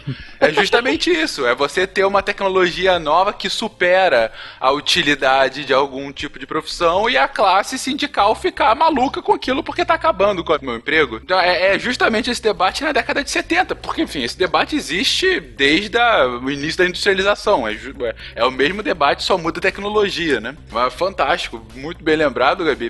E uma outra coisa eh, tão, tão inteligente quanto é ele colocar que, ok, você vai ter a resposta, agora a gente pode pensar a pergunta, mas ele faz a ressalva. Só que disse que quando você tem a pergunta e a resposta, o universo pode se tornar uma coisa ainda mais complexa do que já é. E há indícios de que esse já é o terceiro É, universo que a gente tá assim. Exatamente. Muito bom. E aí eu pergunto pra vocês, antes, antes de continuar, a lógica do pensador profundo é uma máquina gigantesca, a máquina mais poderosa que se tinha notícia. É uma inteligência artificial, é. E que é uma paródia do Asimov, que a gente tem o, o supercomputador também no Asimov, consegue calcular as coisas e tudo mais. Eu esqueci o nome do, do supercomputador agora, mas também é uma- Univac É, tem o Univac e o Multivac. O Multivac é a versão maior. é o sucessor do Univac. E tem, tem inclusive um livro específico do Asimov que é, é justamente eles perguntando pro Multivac qual é a resposta final. Quer dizer, não é exatamente qual é essa pergunta, é, é chama inclusive a última pergunta. É genial, é um dos melhores contos do Asimov, e aí você vê essa referência genial também, desconstruindo parodiando e sendo tão genial quanto. Tipo, isso não é fácil, gente. Isso não é qualquer coisa. Não, comédia é muito difícil, gente. Tirando sarro, mas de alto nível. É isso que, é isso que é, sabe? Não é que ele só tirou um sarrinho. Ele foi lá e, puta, fez uma parada reflexiva, cara. Aham. E uma coisa interessante do caso do Douglas Adams é que o pensador profundo também demora gerações pra, de fato, é, chegar à resposta. Ué, afinal, ele é um pensador profundo. Exatamente. E tem toda a- uma cultura que se cria, né, ao redor daquilo. São gerações e gerações posteriores. Sim, tem uma festa no dia Tem que... uma festa, exatamente. O, é. Aquela mundo parou e é muito divertido aquele 42 e os caras que vão receber a resposta eles ficam tipo, que merda é essa? A gente não pode chegar lá fora e falar que é 42, a gente vai morrer. É aquela marca registrada dele do anticlímax, né? É aquela coisa, você cria todo o nossa, é agora, a resposta, a resposta, a resposta, 42. E te vira. É, É, e isso. ficam, Essa não, é a gente, resposta. mas- não, a gente não pode. Aí o próprio computador fala, não, mas, mas tudo bem, eu vou, vou ajudar vocês a construírem um outro computador mais foda do que eu, que vai dar a resposta. Vai dar a pergunta, pergunta. né? Não é a resposta. É muito bizarro, porque geralmente a gente tem a pergunta e passa a história toda procurando a resposta, né? E assim, não, a primeira coisa que a gente tem é a resposta. Tá aí, a resposta é essa. E esse é o nome, esse é o título do terceiro livro que a gente tava procurando, A Vida e o Universo e tudo mais, né? É. Pense no poder desse 42, né? O que isso representa hoje pra essa cultura nerd. Assim, estou, Uma das maiores simbologias. É que se absurdo, né? Esse, esse número, 42. É. Sim. E é só um 40. número. É, é só um número, mas que ganhou uma carga, um significado maior, inclusive, do que a própria toalha. Ainda que a toalha seja o nosso utensílio mais indispensável de qualquer mochileiro. Qualquer- o item indispensável. Ele ganhou todo esse símbolo porque exatamente por causa disso, porque ele é só um número. Ainda mais quando você pega a pergunta e a princípio a pergunta não faz sentido É. nenhum com a Mas resposta. se você for no Google hoje e digitar a resposta para a vida, universo e tudo mais, a primeira resposta é 42. É, ele responde 42, Responde mas quando você 42. quer saber da pergunta. então, porque quando o Arthur e o Ford estão perdidos no, no passado da Terra, quando eles resolvem tirar da cabeça do Arthur qual é a, a bendita pergunta pra resposta, que é a 42, eles dão de cara com quanto é 6 vezes 9. Uhum. 6 vezes 9, 42. Só que a princípio não é 42. Exatamente. E ninguém, e ninguém entendeu a piada, tanto que o- quando o perguntaram pro, pro Douglas Adams o que diabos isso significava, aí ele respondeu meio que contrariado, ele acabou explicando a piada, que ele disse que ninguém entendia é, piadas de base 13. Porque, vezes, porque era 6 vezes 9 em base 13, e aí dá 42. Pois é. Era só, e era só isso, é só uma Era conta. basicamente É. isso. Mas assim, de fato, o ponto, a grande crítica, mais uma vez, a grande crítica dele é justamente as pessoas, mais uma vez, ao culto desesperado para buscar uma resposta para nossa vida, para o universo e tudo mais, quando você não sabe nem por onde começar, né? Você quer chegar no fim sem ir pela Exato, jornada, né? Olha o né? tipo da pergunta. né? A resposta para a pergunta fundamental da vida, universo e tudo mais. Tipo, joga tudo Não, aí. você, isso, você não sabe nem o que você tá perguntando, você só tá perguntando, porque você precisa de um. Tá jogando só na generalidade, né? É, é essa crítica, cara, da espera por uma Isso. resposta externa, alguém que vai te Exatamente. dizer, olha, é isso que você tem que fazer na vida, você não precisa pensar, tá aqui, ó, pronto, resolvido. É isso que eu gosto mais disso. ele é- Você quer chegar num objetivo quando você não sabe nem fazer a pergunta certa. Exato. Faça Uhum. a pergunta certa, cara. É tão profundo isso e ao mesmo tempo passa batido porque a gente lê, ri e tal, não sei o que, mas, cara, a implicação é muito foda, cara. Então, é por isso que o Conversador Profundo fez isso. Na verdade, ele não deu uma resposta decente. Ele, ele aplicou uma pegadinha em todo mundo. É o Sérgio Ah, eu vou zoar esses- profundo, é o... É, eu, vou, eu vou zoar esses caras de uma maneira que eles nem imaginam. É. E- É. E mandou essa. Por isso que é em alta classe. Tem até a teoria de que a Terra foi destruída cinco minutos antes da pergunta ser gerada, exatamente porque a pergunta não existia, não ia, não ia passar via interestelar nenhuma, eles só precisavam se desfazer da Terra. Exatamente, exatamente. Até porque o universo poderia ser todo reconstruído caso a gente soubesse a pergunta e resposta, como a gente já comentou, né? É explicado isso no quinto livro. Os Exato. Logos estavam a trabalho de uma outra instância. Até porque no quinto livro, o Douglas Adams, que foi escrito bem depois dos quatro primeiros, Sim. o Adams começou a brincar muito com o lance das realidades alternativas e tudo mais. E posteriormente, a gente no segundo livro explora muito e é, é o que dá o título do livro e para mim é uma das passagens mais interessantes de toda a obra, que é justamente o tempo em que ele tá lá no restaurante. Eles, né, estão lá no restaurante do fim do universo. Primeiro, Pena, me explica como eles conseguem verificar, como é que eles conseguem testemunhar o fim do universo? Eu tenho que explicar isso? Você é o físico do É, grupo, é. meu cara. Momento entropia. Do- Das muitas possibilidades do fim do universo que a gente tem hoje, a mais terrível seria que, assim como teve o Big Bang, tudo expande, depois tudo volta. Então acho que seria essa, essa ideia. Tudo está colapsando para uma singularidade final. E isso parece ser um evento incrível, né? Porque imagino que toda aquela energia brilhando, aquelas, né, toda a matéria se condensando deve ser algo realmente muito bonito de ver. Mas o mais legal é que é possível de você visitar o, o restaurante, esse restaurante, em qualquer tempo que você tenha, porque existe a, a viagem no espaço. É caro ou é barato? Eu não lembro. Pra você visitar o. É muito caro, mas você pode depositar um centavo na Isso. sua conta Isso é genial. atual cara. e aí você vai estar com tudo pago. Cara, isso é genial. É, puta, novamente ele criticando o sistema né, monetário. Porque você me imagina, é caríssimo você ter esse- é a coisa mais incrível do mundo. Só que se você pôr um centavo hoje na sua conta, lá no futuro já vai ser um milhão, então você já pagou. Exato. É muito bom isso, cara. Fantástico. Um dos maiores problemas encontrados em viajar no tempo não é vir a se tornar acidentalmente seu próprio pai ou mãe. Não há nenhum problema em tornar-se seu próprio pai ou mãe, nada que uma família de mente aberta e bem ajustada não possa lidar. Também não há nenhum problema em relação a mudar o curso da história. O curso da história não muda porque todas as peças se juntam como num quebra-cabeça. Todas as mudanças importantes já ocorreram antes das coisas que deveriam mudar e tudo se resolve no final. O problema maior é simplesmente gramatical. E então eles conseguem é uma bolha de singularidade para impedir que eles cheguem a, a- a esse Big Crunch. É, eles né? ficam fora do horizonte de eventos. Então eles ficam ali flutuando sempre entre os 5 minutos antes do fim, do fim do universo. Quando o universo acaba, ele reseta e volta para o mesmo ponto anterior. Então eles ficam todas as noites repetindo o mesmo evento para todos os visitantes que vão lá. ele fica flutuando na- naquele loop temporal. Não, cara, é demais isso, né?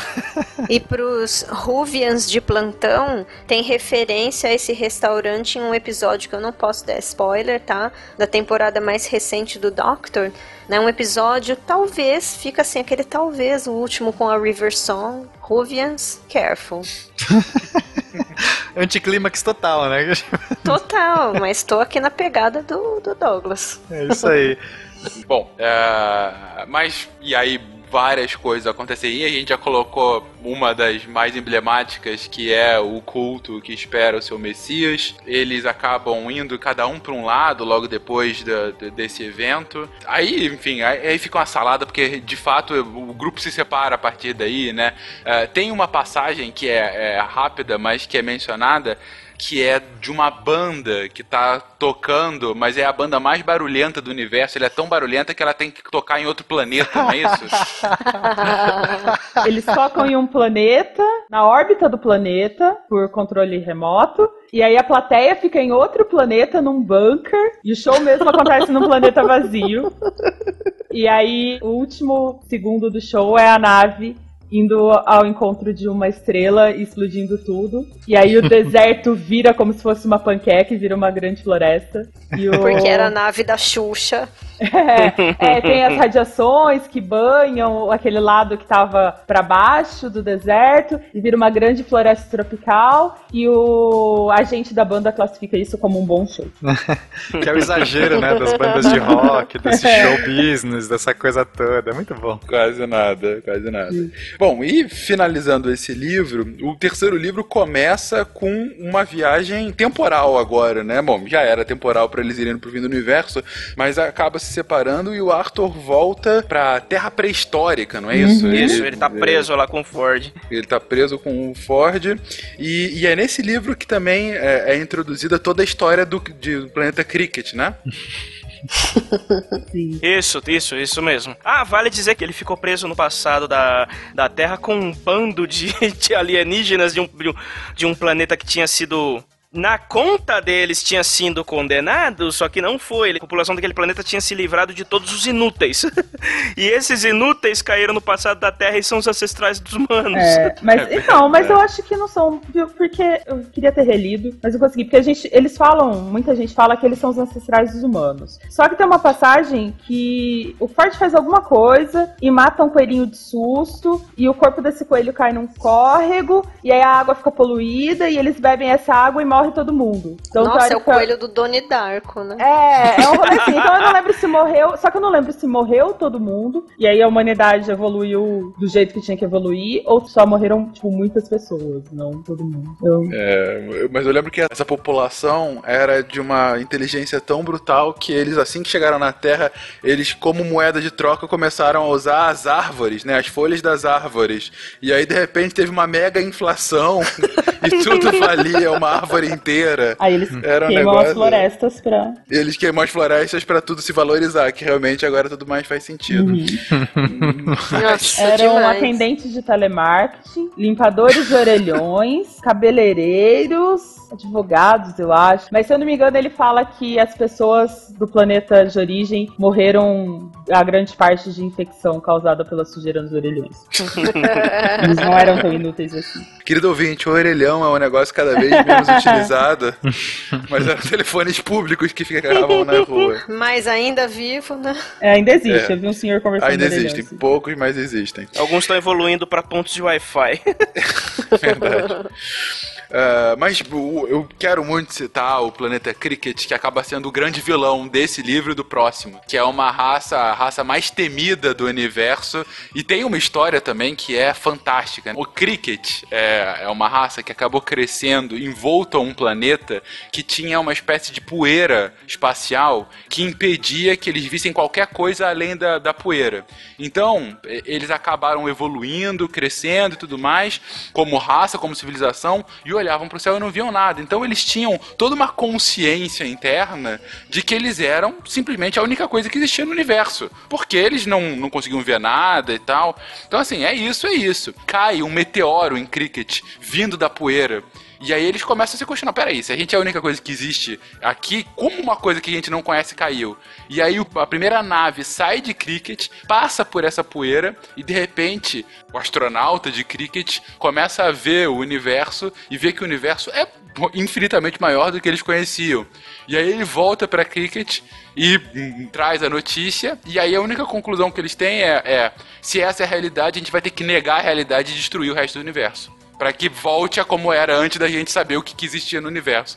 Ou seja, é uma crítica tão fantástica ao extremismo, ao extremismo de fato da crença, né? Assim, eu quero negar a realidade. Dane-se que existe o resto do universo. Eu vou destruir o resto do universo pra que o resto do universo certo. se adeque ao que acredite, exatamente. É, em outras formas, é a mesma analogia que eu comentei do, do guia.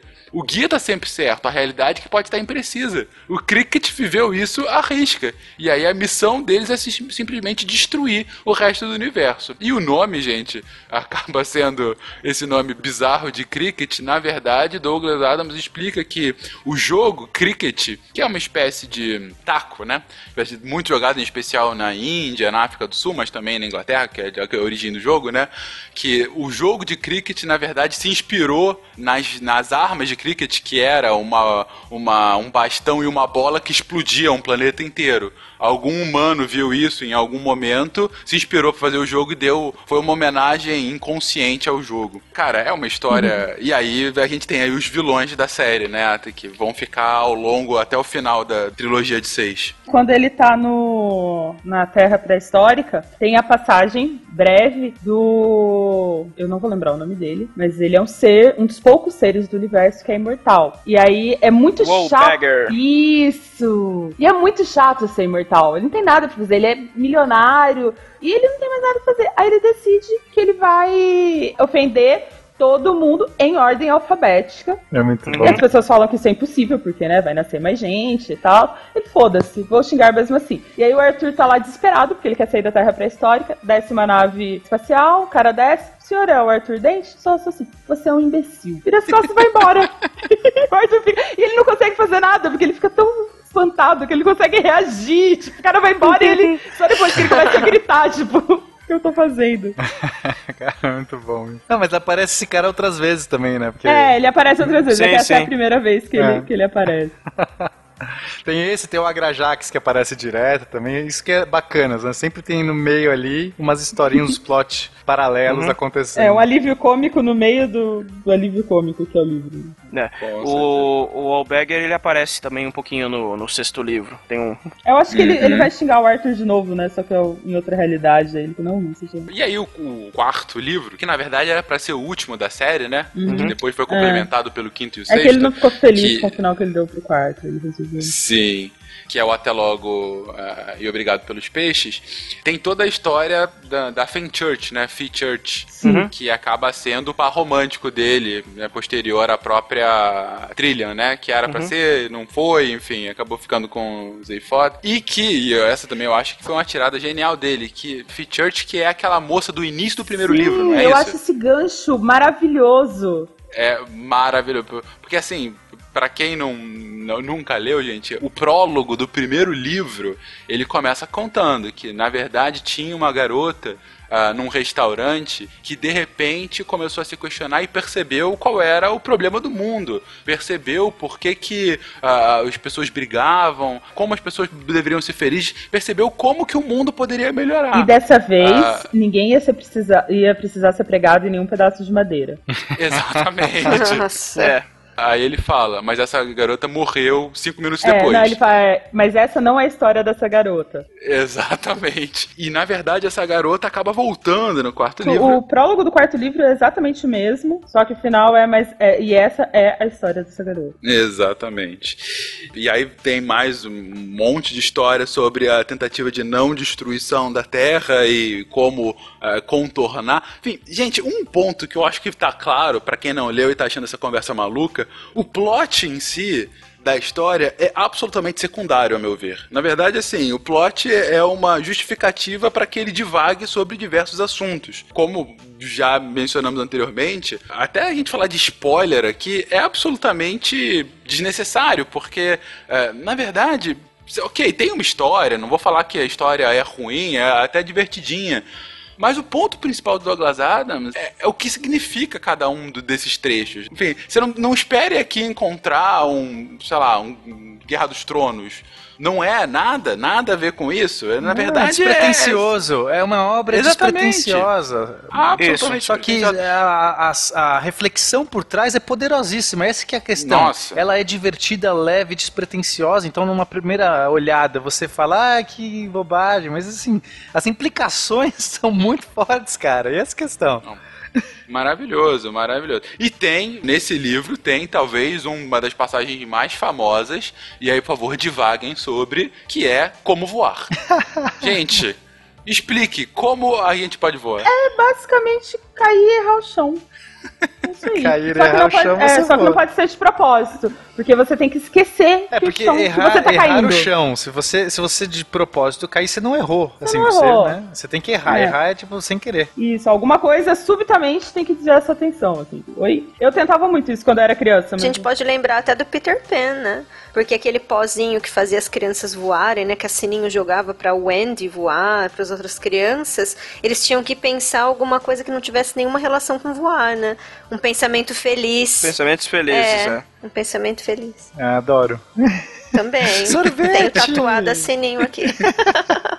Bom, e é nessa história também, que a gente já citou anteriormente, eles chegam à mensagem final de Deus para Hum. sua criação, enfim, que é o, o absoluto e completo nonsense e ao mesmo tempo a frustração, né, de expectativa. É, o, to- o tempo todo é isso, né? Se Deus realmente existe, ele não podia falar outra coisa, né, gente? Não, é genial. É nesse que tem os elevadores que prevêem futuro? É, acho que os elevadores estão desde o começo, né? não, tem um lugar específico. É no segundo que ele vai conhecer a sede do guia. Ah, é a sede do guia, cara. Muito bom. Desenvolva então aí, Pena. Elevadores que preveem o futuro. Por quê? Eu acho que a graça é, se você tem a habilidade de prever o futuro, você pode fazer coisas inimagináveis, sei lá. É, é muito forte isso. Você pode prever a Mega Sena, você pode fazer o que você quiser. E eles pô, colocam essa tecnologia em elevadores de tal jeito que quando você for chamar o elevador, ele prevê o futuro, já sabia disso, ele já está lá. Então te economiza tempo. É E assim. já sabe pra onde você vai, inclusive. Já sabe pra onde você vai. Cara, é, é que realmente poupa, né? É, eu esperar elevador é chato, que nunca. Mas ao mesmo tempo é, é absurdo o contrassenso de, meu, elevadores que prevê o futuro pra que ele esteja lá quando você quiser chamá-lo. Bom, e que aí tem os dois livros, o, o- o quinto dele pra finalizar a série e o sexto, que não é nem dele, é do Ian Coffer. Mas o, o- o quinto livro, é, não sei quanto a vocês, mas a pegada também é um pouco diferente dos demais, né? Também foi escrito um- um- alguns anos depois, né? Tem, tem um ritmo diferente, uma, um estilo diferente, né? Parece uma, uma tentativa de continuar a história, mas, mas não vai muito, não tem as mesmas. Não, não tem o mesmo brilhantismo, pelo menos pra mim, do que os quatro primeiros. Ele também não gostou desse livro, tanto que ele tava escrevendo outro, né? Ele, ele resolveu escrever mais um pra finalizar a série. Tem naquele O Salmão da Dúvida, que na verdade é um, um conjunto de tudo que ele ainda tinha escrito. Tipo, depois que ele morreu, a esposa dele e, e algum autor, que eu não lembro o nome, que era amigo dele, vasculharam o computador dele e tentaram, no meio da bagunça que eles disseram que é- era aquilo, ver alguma ordem. E aí tinha, no Salmão da Dúvida, tem uns dois ou três capítulos do, do que seria o novo livro do, do guia. São 10 São capítulos. 10? São vários. São dez Eu sei que tem mais capítulos. alguns contos, tem umas crônicas, tem várias coisas. Não, não é só o, o material do guia, né? No Salmão da Dúvida. Ele tem um conto do Sapod, ele tem alguns comentários sobre evolução da tecnologia, porque pra quem não sabe, o Douglas Adams era um divulgador tecnológico, ele, ele era um Apple Master. Ele era um divulgador da Apple na época, ele era um ferrenho defensor da Apple e do Mac, tanto que ele foi um dos primeiros britânicos a comprar o primeiro Macintosh. Ele era um dos poucos evangelistas que a, certificados pela Apple na época. O livro também tem um ensaio filosófico questionando a existência de Deus, que é muito a cara bom. dele também. E tem algumas outras coisas, contos da infância dele, algumas, alguns ensaios sobre os É, traumas dele. São basicamente tipo coisa. coisas que ele tinha lá no computador dele, inéditas, eles publicaram. Uhum, eles compilaram tudo num livro só, porque tava bem picado. Eu comprei numa coisa meio assim, putz, tá acabando o dinheiro da família, eles precisam fazer mais, vão publicar qualquer coisa. Mas ele é bem legal, vale bem a pena. É, até pra entender como que a cabeça do Adams funcionava. Sim, é porque você tem um, o processo ali, né? Não é o final ainda. Isso. E o livro acaba com o fim de tudo. O quinto livro acaba com a, a morte de todo mundo que estava lá no, no bar, né? No, no final, morto pela própria filha do Arthur Dent, né? Com a com a, com a trilha, né? É, Ou é com não, a... é com a trilha. É com a trilha. Assim, eu não lembro qual que é a explicação, mas tipo assim, aquela menina foi concebida do, Em do proveta. vento, assim. É. Aproveita, porque tipo assim, o Arthur e a Trillian eram naquela realidade onde estavam os dois, os dois últimos humanos da Terra. Quando o Arthur tinha encontrado a Fenchurch e estava voltando pra Terra reconstruída, eles atravessaram um tecido do espaço-tempo, entraram numa outra realidade e a Fenchurch deixou de existir. E ele foi parado numa Terra completamente diferente. E nisso só sobrou o Arthur e a Trillian. E a Trillian, eu não lembro exatamente qual era o. como que ela tinha conseguido. Ela tinha coletado o DNA do Arthur de alguma forma, e com esse DNA, através de proveta, ela concebeu a, a filha dos dois. Que por sinal chama Random. De, de propósito, porque é uma criação aleatória. Ele enfatiza bem isso pra mostrar que ele nunca conseguiu ter nada com a trilha. Ele, ele- no começo ele era completamente apaixonado por ela e ele nunca conseguiu. Ele tem uma filha com ela, mas ele nunca teve nada com ela, nenhum tipo de relacionamento. Ele nunca ela. tocou nela. É, É diferente do filme, né? Acho que no filme eles ficam juntos, não sei. Tem o final feliz, não tem? é, é que eu acho que no filme não, não tem nada. Era muita viagem colocar Friend Church, então eles É. se resolvem com a trilha mesmo. É, É, bem até mais legal raso. falar que o filme ele é inspirado, tem vários trechos do livro, mas ele não é a mesma coisa. O livro condensou muitas coisas dos três primeiros livros, na Mas verdade. assim, é, uma coisa que me ajudou muito na vida foi essa filosofia do Douglas Adams, que cada mídia é uma mídia, e a base da história pode ser a mesma, mas tem que aproveitar os recursos daquela mídia pra contar de outra forma. Então, o roteiro do filme, apesar dele ter morrido antes do filme ter ficado pronto, o roteiro do filme era dele. O, o roteiro do rádio era dele, ele foi o primeiro. É, e o original mesmo é o rádio, né? Se a gente for pensar, a primeira mídia foi o rádio, eu consegui achar, só não terminei de assistir, mas assim, já baixei, tem a musiquinha, é demais, cara. Tem a série de TV que eu perdi, eu tinha a série da BBC. E eu perdi numa vez que meu computador morreu e nunca mais achei, que também era bem diferente do livro e do filme. E assim, era isso. E hoje isso me ajuda muito na vida, sabe? Quando as pessoas ficam, não, tipo assistindo Game of Thrones, não, mas isso é muito diferente do livro. Eu falei, Gente, mas é outra mídia, tem que contar de outra Exa- forma. exatamente. Exatamente. Pois é, verdade. Exatamente. Bom, e, e pós o Douglas Adams acaba falecendo e no início dos anos 2000, né? Como é que é o ano? 49 anos, coitado, muito novo. Isso. Ele era bem novo. Sim. E aí ele lançou uma maldição, que é não poderás gravar Não um cast. podcast. E vai instituir o dia do orgulho nerd por causa da minha morte. Não é o dia do orgulho nerd. Dia da toalha. Orgulho Nerd, a estreia de Star Wars, gente. Não, mas assim, Eu tava com uma 77 toalha, eu fui Star viajar Wars. agora pra Curitiba, tinha um evento lá nerd, e eu era o único, eu e mais um amigo, únicos nerds de toalha. Então, assim, ninguém era mochileiro lá, porque essas pessoas não fazem ideia. É isso aí, Tem que ter uma toalha. É que você foi fora da época. É. Não, e o, Pena, e o Pena foi básico, gente, porque quem sabe o histórico desse homem na faculdade, né? Não Pena. E vestido de cavaleiro De medieval. É. tava, tava de boas. Tava sucesso. Não, é que tudo que é relacionado ao Douglas Adams é, é bizarro, né? Por isso que a gente não consegue gravar esse cast nunca. Porque a data do dia da toalha não tem relação com nada. Não. Iam fazer no É dia duas da semanas depois da morte é, dele. ia ser no dia da morte, mas acharam muito fúnebre. Aí, ah, vamos fazer 42 dias depois da morte. Aí não deu certo. Aí um belo dia, num fórum, alguém falou, ah, vamos fazer semana que vem. É, agora, e vai, fizeram agora. e pegou e Total foi. anticlímax, né? Que é, essa é a ideia. É muito Douglas Adams isso, Cara, a velho. mensagem de Douglas Adams no final é isso. Não existe um grande evento, não existe um- uma grande resposta, não existe um grande criador, cara. Tipo, é, não tem. Cara, vive a vida. Cara, aproveite as coisas que elas estão aí e, segue vivendo. Eu acho que isso é o mais engraçado e é o, que mais faz sentido. Nada melhor do que o dia da toalha. Não tá caguei, tá ligado? Esse é o dia da toalha. Aí depois, qual a probabilidade? É exatamente no mesmo dia do lançamento do primeiro Star Wars? Exato. 25 de maio. Isso. Aí por isso que é o dia do orgulho nerd, né? Mas qual a probabilidade?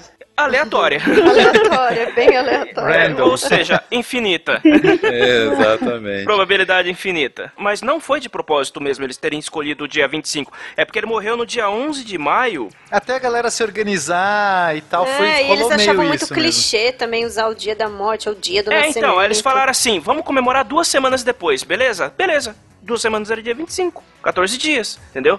E o Douglas Adams, ele morreu, ele tinha 49 anos e ele morreu totalmente de forma inesperada. Ele tava fazendo exercício em casa, sentou pra descansar, infartou e morreu. Simples assim, simples assim. Simplesmente assim. Nossa, Qual a gente. probabilidade? De novo. Exatamente. A mesma da casca de banana, né? De trope de escorregar e bater com a cabeça, igual. Exato. Mesma E, coisa.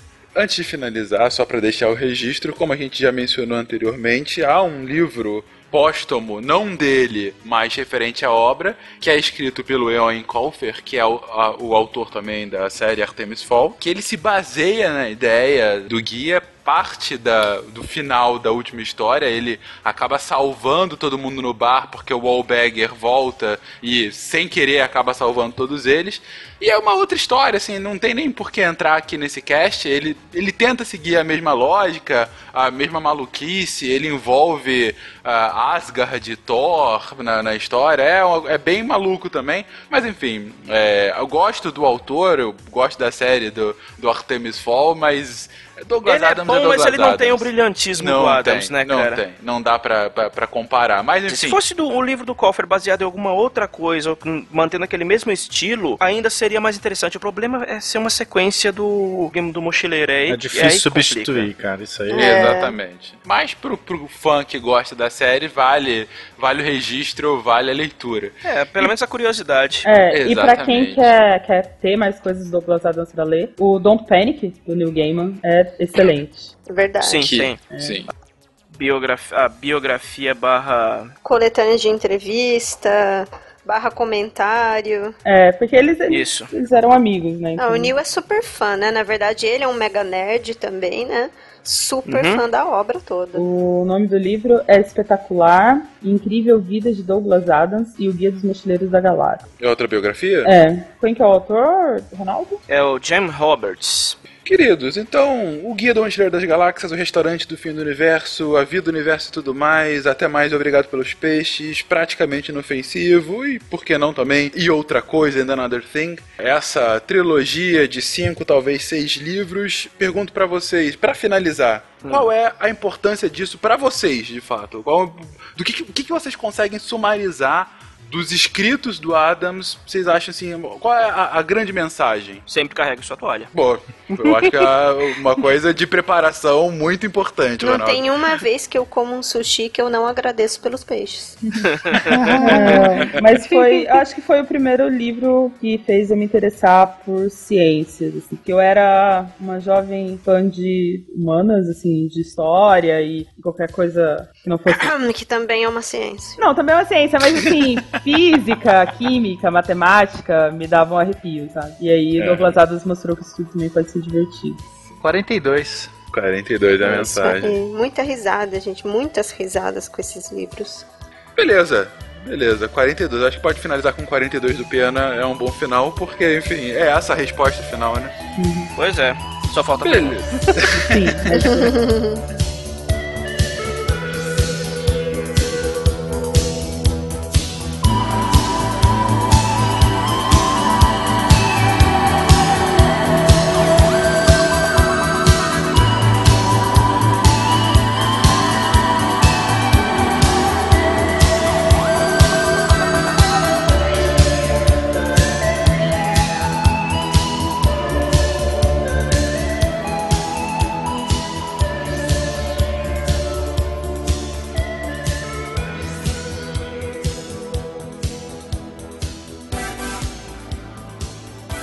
Coligação Sequest Missangas da Minha Lua Deviante.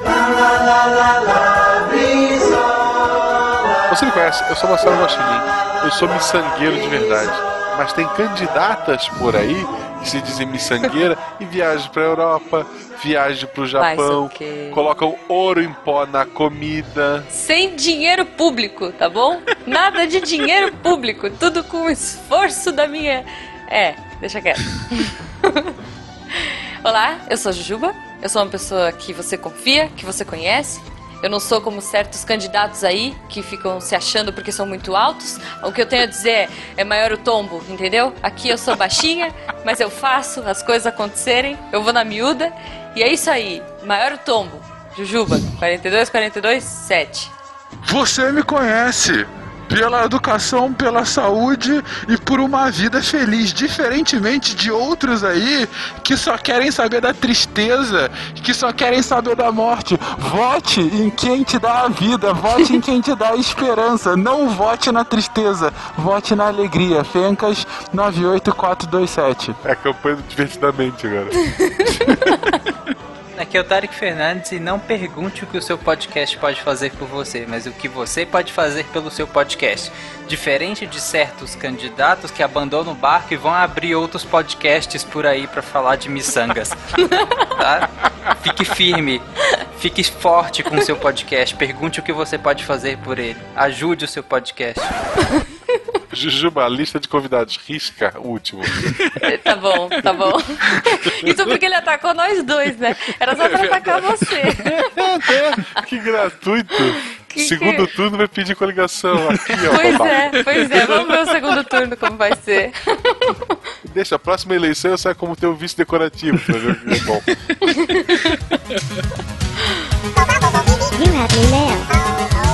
E bem-vindos aqui, pessoal. Lembrando, esse episódio sai na sexta-feira. Amanhã, mas não, domingo, se você está ouvindo isso na data, temos a eleição para vereador e prefeito. Sim. Conheça seus candidatos, pensa no que vocês vão fazer. São quatro anos. É quase tão ruim quanto ex-mulher, gente. É quase só certo. Cara, e olha só, o, o Tiririca mentiu.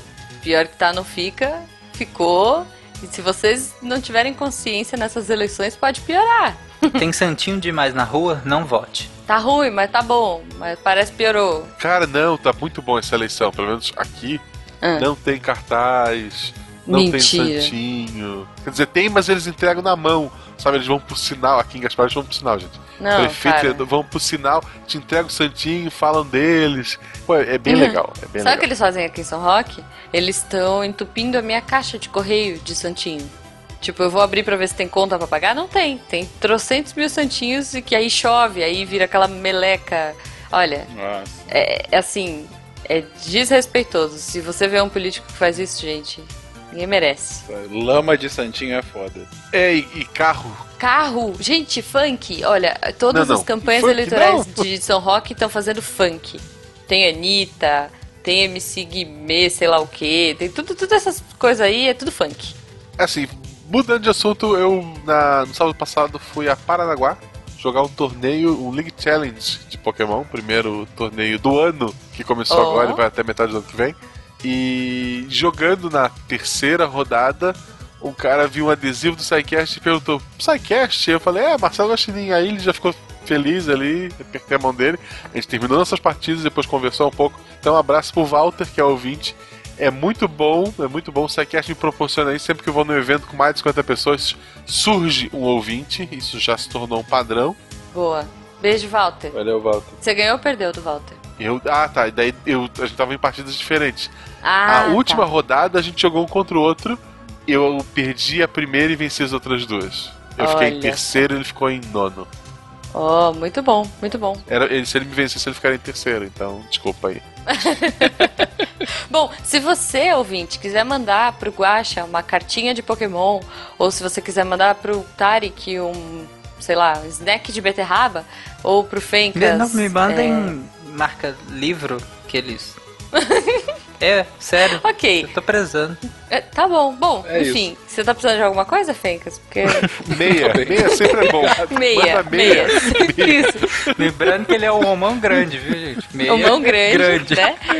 Você, você Meia, manda aí por que pra não? Caixa Postal 466, CEP 898-01974, Chapecó, Santa Catarina. E já que a Juba não pediu, se você quiser mandar balinhas, manda pra Balinhas, Juba. sim. Isso. Mas a Maria vai comer tudo, só pra. É, tá bom. Não, então me manda cartinha de foguetes, que eu... Manda mais foguete que tá pouco. É isso adorei, aí. adorei o foguete que eu ganhei da nossa ouvinte, da lá dos States. Lindo. Continuando aqui os abraços, um abraço pro nosso querido amigo Vertamate, que vai ser papai e já entrou no período maluco da gente de pessoas grávidas.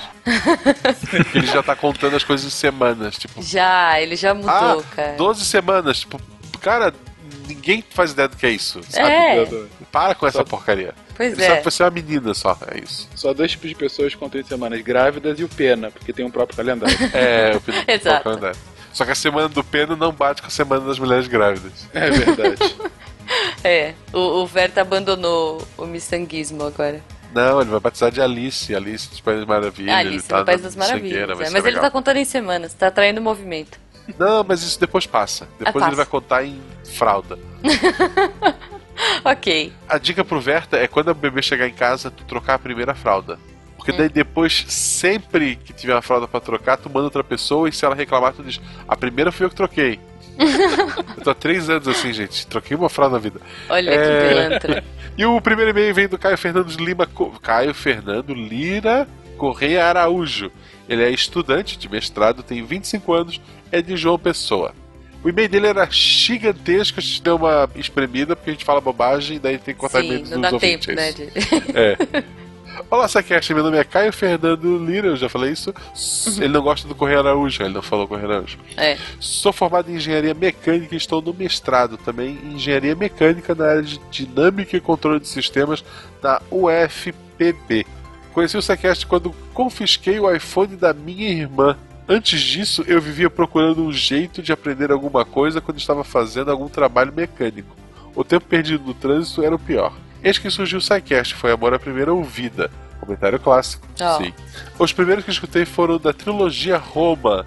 Depois da Primeira Guerra Mundial, o Prof. Barbado é foda. Spengler também. Quem é fã do Barbado, olha só. Boa, boa. Ele vai falar de todo mundo, cara. Olha os spoilers de Juba, tu estraga- não vou ler mais o Desculpa. e-mail. Desculpa, não, não. história. O editor Acabou. pode me cortar. Contou o final. Não deixa, essa é a Juba que vocês estão vendo, ó. Votem direito. Fisgado pela história, logo depois o interesse pela tecnologia ganhou a pauta. Vocês aguçaram minha curiosidade de uma forma monstruosa. Voltei a perguntar o porquê de tudo. Um dos casts que mais me marcou foi o 50, Dia dos Professores. Esse foi muito louco. É, depois dele eu consegui enxergar a vontade que tem de ensinar o pouco que sei. Bom, não vou me estender nisso, mas eu terminei a universidade e não sabia o que fazer. Depois do cast, eu decidi seguir a carreira acadêmica. Quero dia ser professor pesquisador. As explosões mentais nos cast de física com pena e agregados são show à parte. Também gosto muito dos casts com Cardoso. Depois de toda a babação com Carcega, eu assisti toda a série antiga do Cosmos e comprei O Mundo Assombrado pelos Demônios. Estou Boa. na metade do livro e em seguida começo a ler Uma Breve História do Tempo, Stephen Hawking. Boa. Tenho uma admiração gigante por vocês. O modo que abordam ciência é fantástico. Vocês fazem parte do meu cotidiano. Me considero um sidecaster dos bastidores porque vivo fazendo propaganda. Boa. Fencas, Jujuba, Guaxa e Tarek. Gosto muito. Eu enfatizei que ele passou pra É porque eu essa sou- paradinha foi. É estratégica pra anunciar a pessoa que é mais especial, entendeu? Ah, pronto. Obrigado. Não, tu tá por último. Tu tá por último, como sempre. Olha ali, ó. Último. pra ser mais evidenciado. Eu entendi já. Não. E continuando, gosto muito de vocês. Logo, logo vou contribuir com o Sacast. Quero que todos tenham a oportunidade que eu tive de ouvir vocês. Cara, realmente é meio Poxa. gigantesco, a gente cortou um monte de parte, mas muito obrigado. Obrigada, É, obrigado cara. por divulgar, divulgar o Sacast. Obrigado à tua irmã, que pelo que eu entendi, ela tinha Sacast no iPhone, né? Uhum. Você roubou o Pois é, confiscou dela. o celular dela. Era pra ela estudar mais, viu? Eu cortei isso, mas era pra ela estudar mais. Vai Ah, estudar, tá. irmã do Caio. É, que, que editou foi a Jujuba, se alguém quiser reclamar com ela. Eu também conheci o podcast por conta de iPhone, o primeiro iPhone, um amigo meu veio dos Estados Unidos com ele. Eu brincando com ele, fui ver que músicas ele tinha, ele não tinha música nenhuma, ele tinha um tal de, de Globo do podcast lá. Hum. O Fábio Abu, eu era muito fã do, do concorrente, e daí eu Pô. entrei nessa loucura. Adorava o Combo Rangers. Bom, gente, eu vou ler, eu vou ler. Na verdade, os meus e-mails são curtinhos. É um e-mail e uma mensagem. Eu recebi uma mensagem via Twitter do Juan Funes. Não sei se eu vou falar certo seu nome, Juan.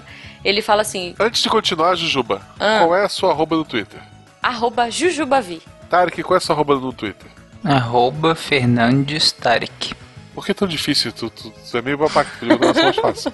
Fencas, qual é a tua arroba no Twitter? Arroba Fencas. Olha, isso é um fácil. host, cara. Fencas, qual é a tua arroba? Arroba Fenca, cara. Devia ah, ser arroba o mão grandão. Mas tudo bem.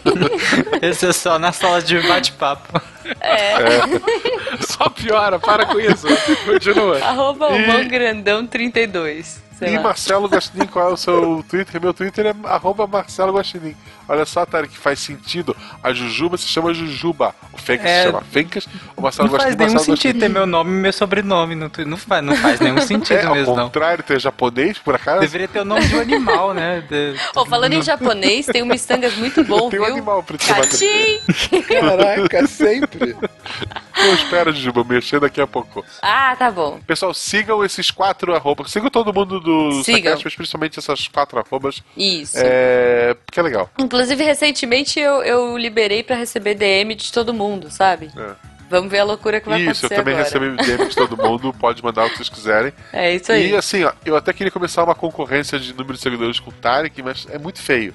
Então sigam ele Ah. pra eu poder começar isso depois. Justo, justo, galera. Vamos, mostrem seu amor ao Tarek seguindo o Tarek mandando um gifzinho de beterraba, sei É, lá. não, não sigam o Fencas, não, ele já é alto, bonito, tá? Tem uma esposa bonita, ele já tá bem na vida. Um mão. Ele é um bom grandão, ele Ô, mão precisa de grandão. seguidor. Não precisa. Ok, deixa eu fa Posso falar do Juan, gente? Posso falar do Juan? Não, Fale, doutor. Olha só, o Juan Funes, Funes, sei lá, escreveu no Twitter pra mim. Ele falou assim: Jujuba, sobre a leitura de e-mail do último SciCast e sobre ouvintes estrangeiros, queria apontar que eu sou um uruguaio morando em São Paulo há quase 3 anos. Olha aí. Acompanho o SciCast desde o episódio 92 ou 94. o 93 não foi ele, sabe? Não, foi não. ou 92 ou 94. Inclusive, mandei e-mails e você foi a única a me responder. E é, toma essa vocês. Aqui, ó. Você conhece, você confia, Jujuba. Mas ela respondeu em nome do SciCast. Tipo, É, meu SciCast nome. tava não- na época. Xixi, xixi. Eu entrei depois do 100, como é que eu posso ter respondido? Olha só, olha só, é o babaca, eu não votei nele, eu não posso fazer nada. Exatamente. É, é. Já tava assim quando eu cheguei. Ó, ele continua aqui, ó. Também acompanho Missangas desde o episódio 1, mesmo trabalhando com TI. Vocês são muito engraçados, inclusive o Tarek. Muita força e sucesso com os podcasts. Pô, Juan, obrigada, você é muito querido. A gente sempre Bom, troca bom. ideia lá no Twitter. Jujuba, vai, lá no número 100, no último da lista de convidados, marca de novo, Tarek. Vamos. Tá, tá O bom, vou pediu. marcar. Bom, o ouvinte pediu, Juan, Juan, você merece. O Tarek vai participar do Missangas com a gente. e aí eu queria ler, olha só, do Gustavo Vegas. Ele escreveu aqui: Olá, Sequestra. Meu nome é Gustavo, sou vendedor formado em gestão comercial e escritor amador. Vai o Haikai abortado na abertura. Aí vamos lá. Abortado? Abortado na abertura. Abordado? Bom, pode ser os dois, porque eu ia falar, de fato, acabei não falando. Pois é. E foi abortado Você- porque eu acabei não falando. Você não falou, mas o Gustavo falou. Olha que lindo, ó. Comprei na bolsa. A bolsa me comprou. Perdi meu dinheiro. Nada me sobrou. Gustavo Vegas. Clarice o Lispector. pseudônimo dele é O Escritor Randômico. É, ou ele roubou Foi, da foi bem Clarice randômico Lispector. isso, cara. E eu posso fazer o meu comentário babaca? Pode. Meu comentário só é belo poema, só que não é um haikai, cara, desculpa. É, o Haikai tem que ser pior, assim, tipo, uma nuvem, neve, choveu, tô triste, sei lá. Você já vai, Jujuba. Ah, confundi. Não, o haikai são sempre três estrofes, 7, 5, 7. Eles são sete sílabas poéticas, cinco sílabas poéticas, sete sílabas poéticas. Fecas, fecas, fecas. Oi, ninguém, ninguém, Ninguém liga, se né? Desculpa? Desculpa. Então vamos aos comentários. Eu não vou ler nenhum comentário específico, vou só falar um, um sumário de alguns excelentes comentários que a gente, a gente teve muitos comentários muito bons nesse último episódio. Sim. Mas você não vai ler então. Eu não vou ler todos. De tão bons. Não, foram excelentes, mas eu- são alguns que são gigantescos. Por exemplo, o primeiro é do nosso querido Verta Collin, que continuando uma discussão que a gente teve no cast sobre a, a guerra entre Chile e Bolívia, eh, ele dá toda a explicação do que, que é o cocô de passarinho que estava sendo disputado. Ele fala sobre o guano, que é isso, por que, que o guano tem uma concentração tão grande na região do Chaco entre as duas países e qual é a sua importância para a fabricação de TNT. Então foi um comentário excelente, ele dá toda a explicação, ele faz um pequeno texto no comentário. Aham. Tem a parte de saúde, né? Se tu tem guano no chaco, lave bem. Ai, meu Deus. Desculpa, gente. me Desculpa. É madrugada, eu quero dormir. Desculpa, gente. Desculpa mesmo. Jesus. Continuando. O Guilherme, ele comenta sobre moedas e fala sobre as três funções principais da, da moeda, que a gente não abordou em específico, e fala como que as três funções se complementam e como é a, a relação delas com a inflação. Moeda é um meio de troca, unidade de conta, reserva de valor, e como que a inflação acaba por destruir esses três casos. Ele até fala do, do Brasil. Agora, o melhor comentário que a gente recebeu, recebeu algumas horas atrás e a gente não pode deixar de citar, é uma foto do que o Mike chamou de guaxarine. Ah, muito O lindo. ouvinte que está com curiosidade, eu sugiro fortemente que entre nos últimos comentários do último episódio. Não vale a pena, gente. Sim, é vale a lindo. É lindo. Só, só pra entender, no- nos e-mails anteriores a Juba falou que seria um desenho do Malta e, e o Marcelo. Não, era o Tarek e o Malta. Não, mas no final ele ouviu, ele ouviu o meu apelo final, tá? Exatamente. E Era outra coisa, Guaxa. O que, que você tá reclamando? Você tá mó fortão aqui, ó. Tá bonitão, É é fortão. verdade, é verdade. Marombo. É verdade. Aqueles que não estão vendo é aquele meme do Wolverine deitado olhando um porta-retrato, só que no porta-retrato não tá Jim Grey, sim a foto do Tarek. Sim. Então, por favor, entrem Nu. e. Nu não. Genial. Pelo amor Tá. de Deus, não. É isso. gente. Vocês que entrarem no site pra ver isso, também podem ir, vai ir lá e acrescentar algum tipo de conhecimento à vida de vocês, lendo os textos do Deviante. Que inclusive tem o texto da Gabi, que também é Psycaster, que é mais um da série dela sobre o sono. Esse é o sono e suas curiosidades. Acho que, se eu não me engano, é o quarto ou é o terceiro texto da série que ela tá fazendo sobre a experiência de acordar todos os dias às 5 horas da manhã, mas não é só isso, é mais a experiência dela em relação ao sono. A vivência dela, a mudança de perspectiva dela em relação ao sono é bem interessante. Leiam todos a, a sequência de textos que ela fez. Tem um texto do Augusto, que também é Psycaster, uma série de textos que ele também faz que chama Games no Lab de laboratório que ele destrincha alguns, alguns conceitos científicos de alguns jogos e é bem interessante. Ele fez um sobre Deus Ex, próteses e dilemas morais. Tá bem legal o texto dele.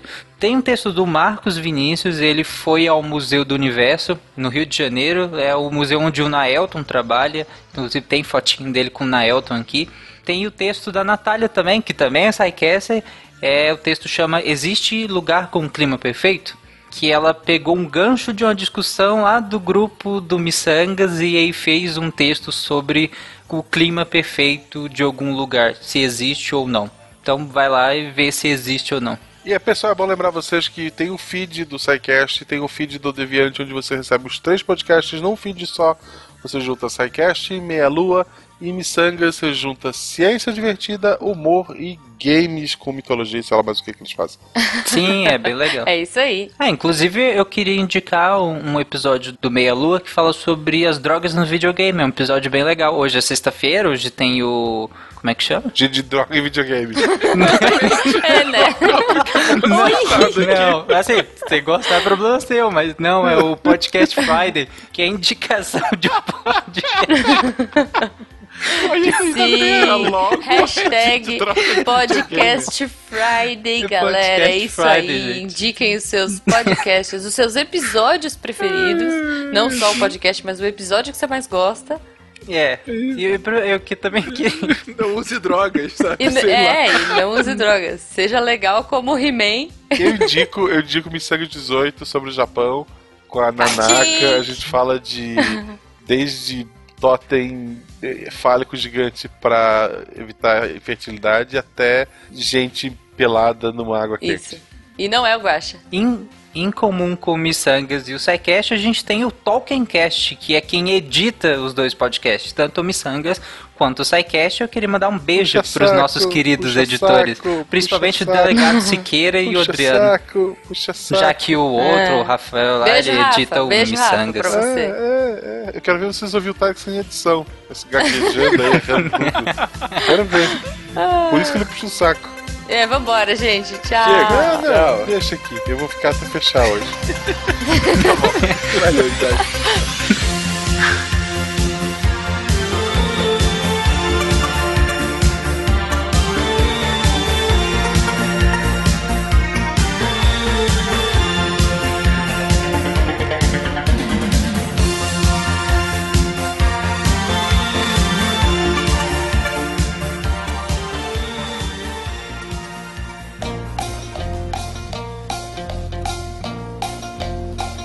Dani, meu amor, eu sei que a, que a história é uma ciência, tá? Ai, Gabi, Eu eu só não podia muito. perder a deixa, eu sei. Eu respeito é que é uma... muito, inclusive.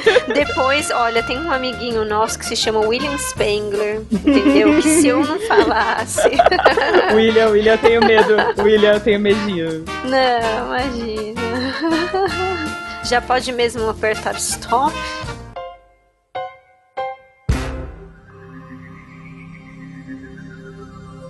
Se a ciência não for divertida, tem alguma coisa errada. Tem que ser divertida. A coisa mais divertida que tem é a ciência.